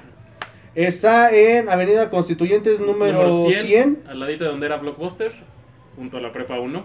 Ahí los esperamos. Para los que son viejitos como nosotros, donde estaba Excalibur. Está todavía sobrevive. A pesar, nunca, a güey. pesar de la pandemia. Vamos, ahí ay, está. a, ver, a ver si nos abren Excalibur, no sean gachos, para, para ir a hacer un programa de radio Problema ¿no? Gamer. Ahí están, ahí están todavía. Ahí está, ¿no? Ah, No vas a que darles una desempolvadita porque no hay bronca, de aquí a que Radio Emblema Gamer regresa, no hay todavía falta un chingo, entonces hay saludos al buen negro que también este, escucha los, los podcasts. Don Memo, muchísimas gracias por haber venido. No, al contrario, gracias a ti por invitarnos y yo- ahorita que tuvimos la oportunidad ¿no? y el tiempo para volver a recordar todo esto, ¿no? Imagínate, 11 años, yo 10 teóricamente, pues, ¿qué no hemos vivido, no? Gracias a ustedes, digo, y pues, a seguir echando éxito en el programa. Muchísimas gracias, don Memo. Lobito, ¿qué te puedo decir? Ah, pues gracias por la invitación y mucho éxito en el programa y a la gente nueva de, de la barra, Ultratusa, digamos, o de cualquier peña, pues siempre hay que identificar los colores, el amor al equipo. Ya va, a veces ya vas a estar tu- en sus pinche celular. Ahora sí, honestamente. No sé por qué todos votamos a Melania, pero A ver, Sí, ya que eh, cuando vas a una barra vas a, a alentar al equipo. No te vas a al parque, digamos. Yo me acuerdo, ahorita que dijo eso, yo me acuerdo de la vez que me metí una cagotiza luego por andar platicando con, cierta personita. Que, y ya desde ahí entendí literalmente que pues, al estadio se va a alentar a Pachuca o mínimo a la zona de barra. Sí, digamos que hay después del partido hay mucha mucho tiempo para eso. No, es que Un chingo. Pero pues venía de México, lobo, tampoco, me, sea. tampoco me juzgues, cabrón. Estás viendo que nomás la veía 90 minutos. y Me, me- y que- me- me- me la querías cuartear, chinga. y que dejen el alma y el corazón al equipo. Perfecto, Lobito. Muchísimas gracias, de verdad, gracias por estar aquí. Sabemos que Lobo es el que menos cariño le tiene a, a este tipo de situaciones que involucran a los medios de Sí, comunicación. la neta, sí. Por eso te digo que no lo grabé, güey. Ahí está la cámara, porque dije, no, mejor. Es, es mi fuente de trabajo, mejor no lo pongo al vivo, sí. Sí, sí, sí, mejor. ¿En ¿Dónde está? No, no, no. Ay, güey, no lo escondí. Pero pues bueno, gracias, Lobito, por haber venido. Julio. Este, pues recordando, analizando el, el partido contra Cruz Azul. Y ahorita pues se viene fecha FIFA, ¿no? Este, una semana de descanso para, para el club, para los jugadores. Pues, ¿cuál descanso, güey? Vamos a ver. Va, a jugar. va a jugar la Copa Rematch. Bueno, Bueno. pero- Pero mínimo no nos quedamos a descansar porque sabemos que los descansos a Pachuca le vienen afectan como, mucho. como cubetada de agua fría o patean los huevos. literal. Esperemos que So, no, que no cambie la mentalidad. La temporada pasada hubo descanso, ¿no? Y le- ya le fue bien. Pues cuál, güey, fue hasta la jornada 10. ¿Cuál descanso? No, de hecho creo que no hubo parones, justamente por lo de la pandemia querían acelerar más, más el campeonato, Sí, entonces... había semanas que había dos o tres partidos. Sí, pues era literalmente que jugabas martes, nada más descansaba la jornada el miércoles y desde el jueves, cabrón.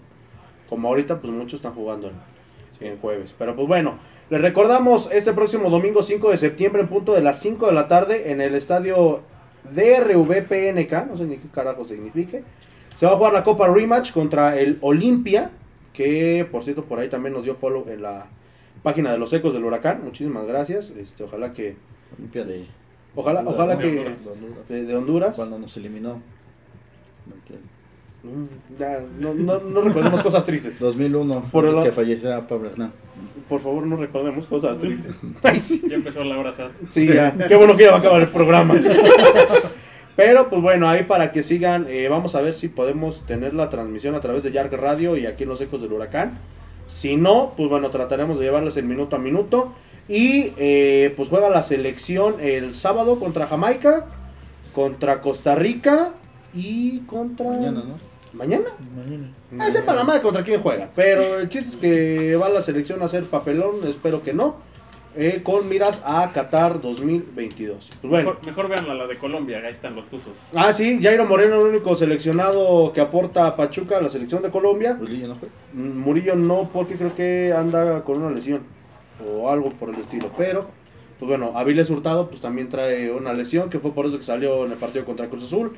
Eh, Kevin Álvarez pues estuvo en la de en la de Jimmy Lozano.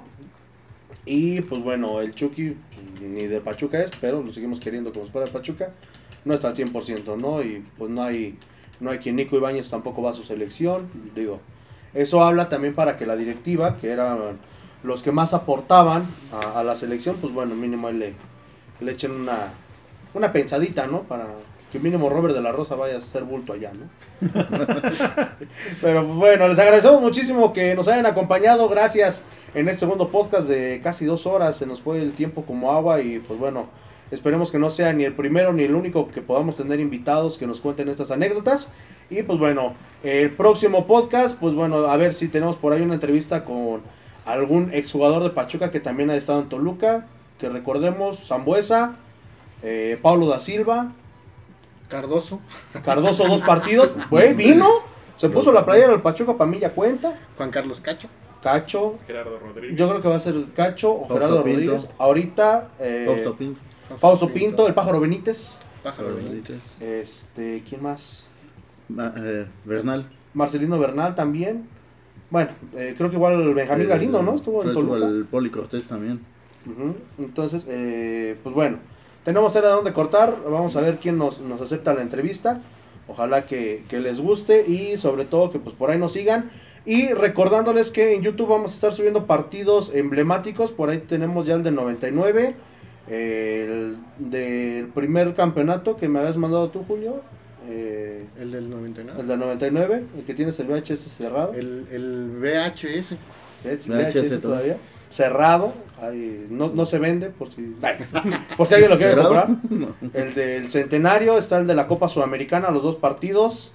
Eh, por ahí creo que tengo el de contra América, el de la final de vuelta 2006.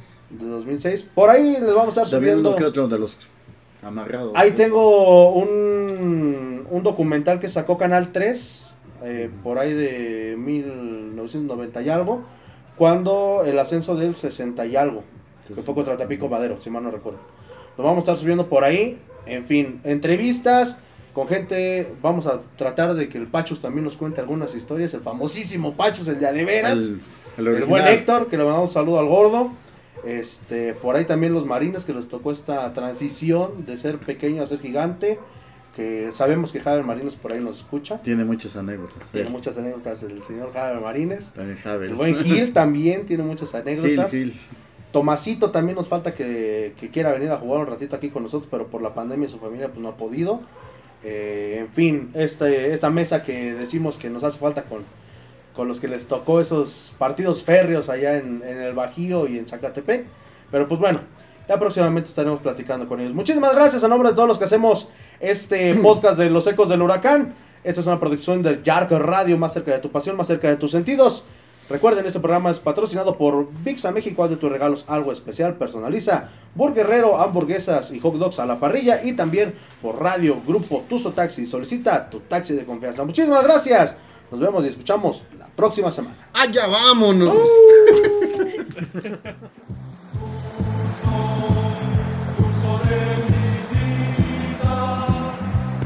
Mi nombre es Brenda. Mi experiencia con la Revo fue, fue casualidad, fue más que nada mm, como un accidente. Porque yo cuando empecé a, este, a ir al estadio, ya con más frecuencia, empezaban las convocatorias que hacían en el Facebook de este, que te unieras a la, a la barra. En ese tiempo yo recuerdo todavía que, que para entrar a, a la zona de barra, este, sí era así como que un poquito más estricto, había gente que estaba controlando y no tan como quiera te dejaban pasar. Un día yo llegué a un partido y este no me dejaban pasar y a mí me había llegado me había llegado la invitación a Facebook por medio de Julio, uno de los creadores iniciadores de, de la Revo. y este no me dejaban pasar, le mandé mensaje que este que no me dejaban pasar y que este pues ya me retiraba pues al área general. Me contestó rápidamente y me dijo, "No, no te preocupes, yo ahorita te busco, espérame ahí este en donde están los accesos de la norte, por donde estaba la bodega." Y este y fue así como yo llegué a, a este a la a la Rebo. Posteriormente, cada, cada 15 días este, estuve yendo a los partidos, ya, ya formando parte del arrebo. Íbamos a, este, a los ensayos, a las juntas de los jueves que se hacían en el estadio, a los ensayos que se hacían en el reloj.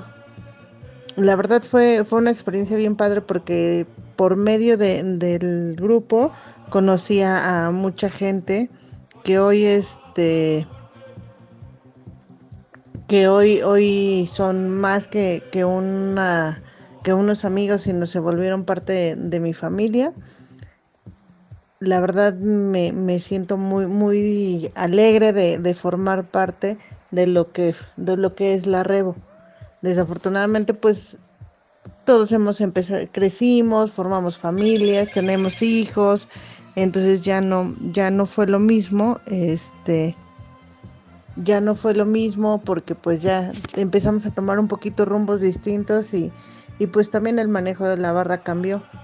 Pero pues fue, fue muy padre los momentos que, que vivimos juntos, hicimos muchas cosas, muchas cosas lindas, como por ejemplo ir a, este, de las pocas que recuerdo,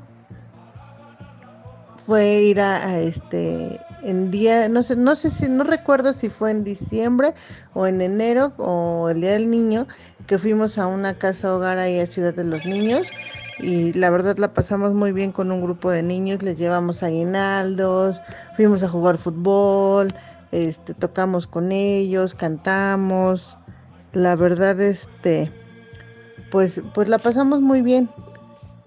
Les agradezco en serio infinitamente a todos los que forman parte de, de esta familia Rebo que me abrieron las puertas a mí y a mi hijo, que este también ya ahora forma parte de eso, que le encanta el fútbol, le gusta la música de, de las porras, de la barra. Desafortunadamente pues no, ya no, por esto de la pandemia, ya no podemos estar, ya no podemos estar como, como antes, asistiendo a los partidos.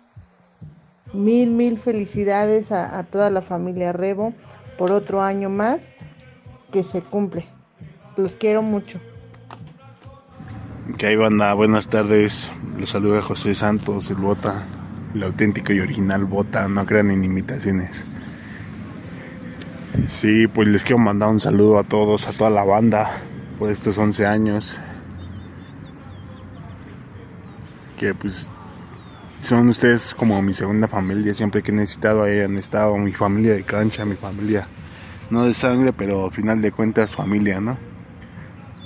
Creo que uno elige, elige los, los amigos que van llegando a la vida de uno y, creo que elegimos bien, elegimos bien. Les quiero mandar un saludo a todos y un fuerte abrazo a la banda.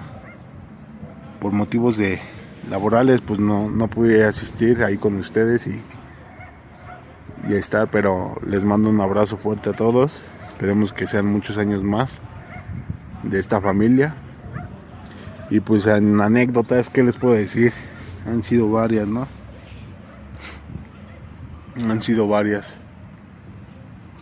Una de ellas que, que tengo muy presente fue cuando fuimos a, a darles este un momento de alegría ahí a los niños de valga la redundancia de la ciudad de los niños, ¿no? En ese entonces yo también me acuerdo que estaba, estaba muy chamaco todavía. y me queda grabado porque ese día pues pasaron varias cosas, ¿no? Una de ellas fue el, al niño que, que se le hizo un chipote le pegaron no sé con qué y se le hizo un chipote. Que fue al niño que le regalé mi, mi playera, ¿no? En ese entonces, pues sí, la verdad sí, sí fue un, un momento muy, muy agradable para mí que se me queda grabado siempre.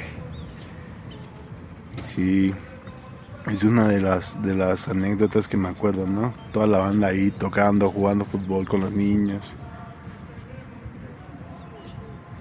Fue un momento muy chido, un momento muy chido para para la banda, ¿no? No también sin antes pasar desapercibido eh, cuando me lastimé mi pie, pues ahí estuvo la banda también. Ahí estuvo la banda y me hicieron un tapo muy chingón que ahí tengo colgado en mi casa, su casa. Y pues siempre ha estado la banda ahí conmigo, ¿no? Siempre que he necesitado ahí he estado. ¿Qué otra, otra anécdota? Me acuerdo también de un sábado de gloria en un, en un partido contra Querétaro.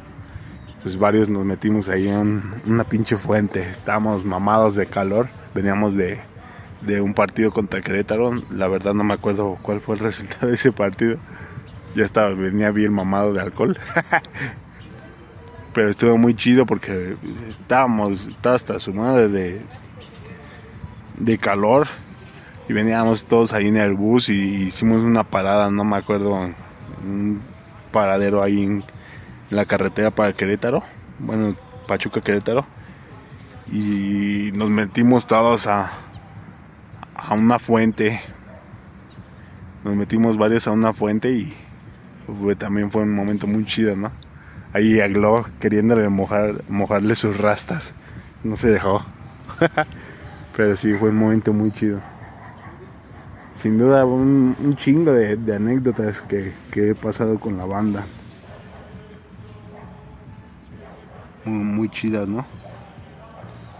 Han sido pues, 11 años, yo de los cuales son como, como 10 9 por ahí así. Pero realmente de los mejores momentos que he pasado ahí con la bandita. Ya sin, sin albur, sin hacerla más larga, les mando un saludo a todos. Un abrazo para los capos, los capos de capos. Para toda la banda que inició el proyecto y, y a los canales que siguen, ¿no? Que por una u otra razón pues no hemos, no hemos coincidido otra vez ya nos veremos por ahí. Nos vemos por ahí para, para cotorrear otra vez. Un saludo para, para todos. A mi buen amigo Lobo, Ramón, Frankie, para el Dani, Bocho, Julio, Murga, Memo. Para toda la banda, ¿no? Para toda la banda.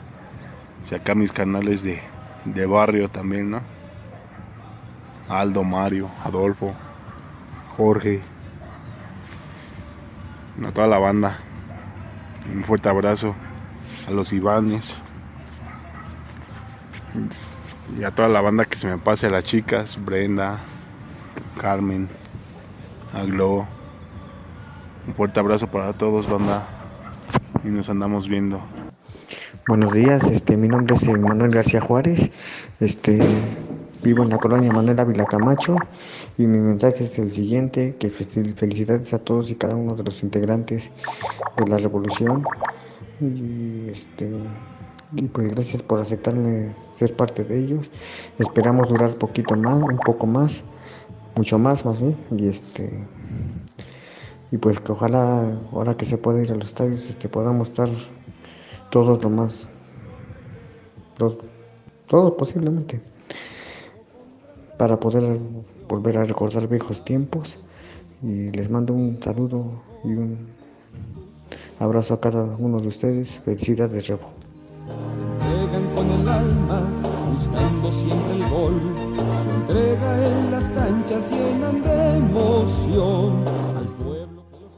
Este podcast es presentado por VIXA México. Hace tus regalos algo especial. Personaliza. Burguerrero hamburguesas y hot dogs a la parrilla. Y Radio Grupo Tuzo Taxi solicita tu taxi de confianza.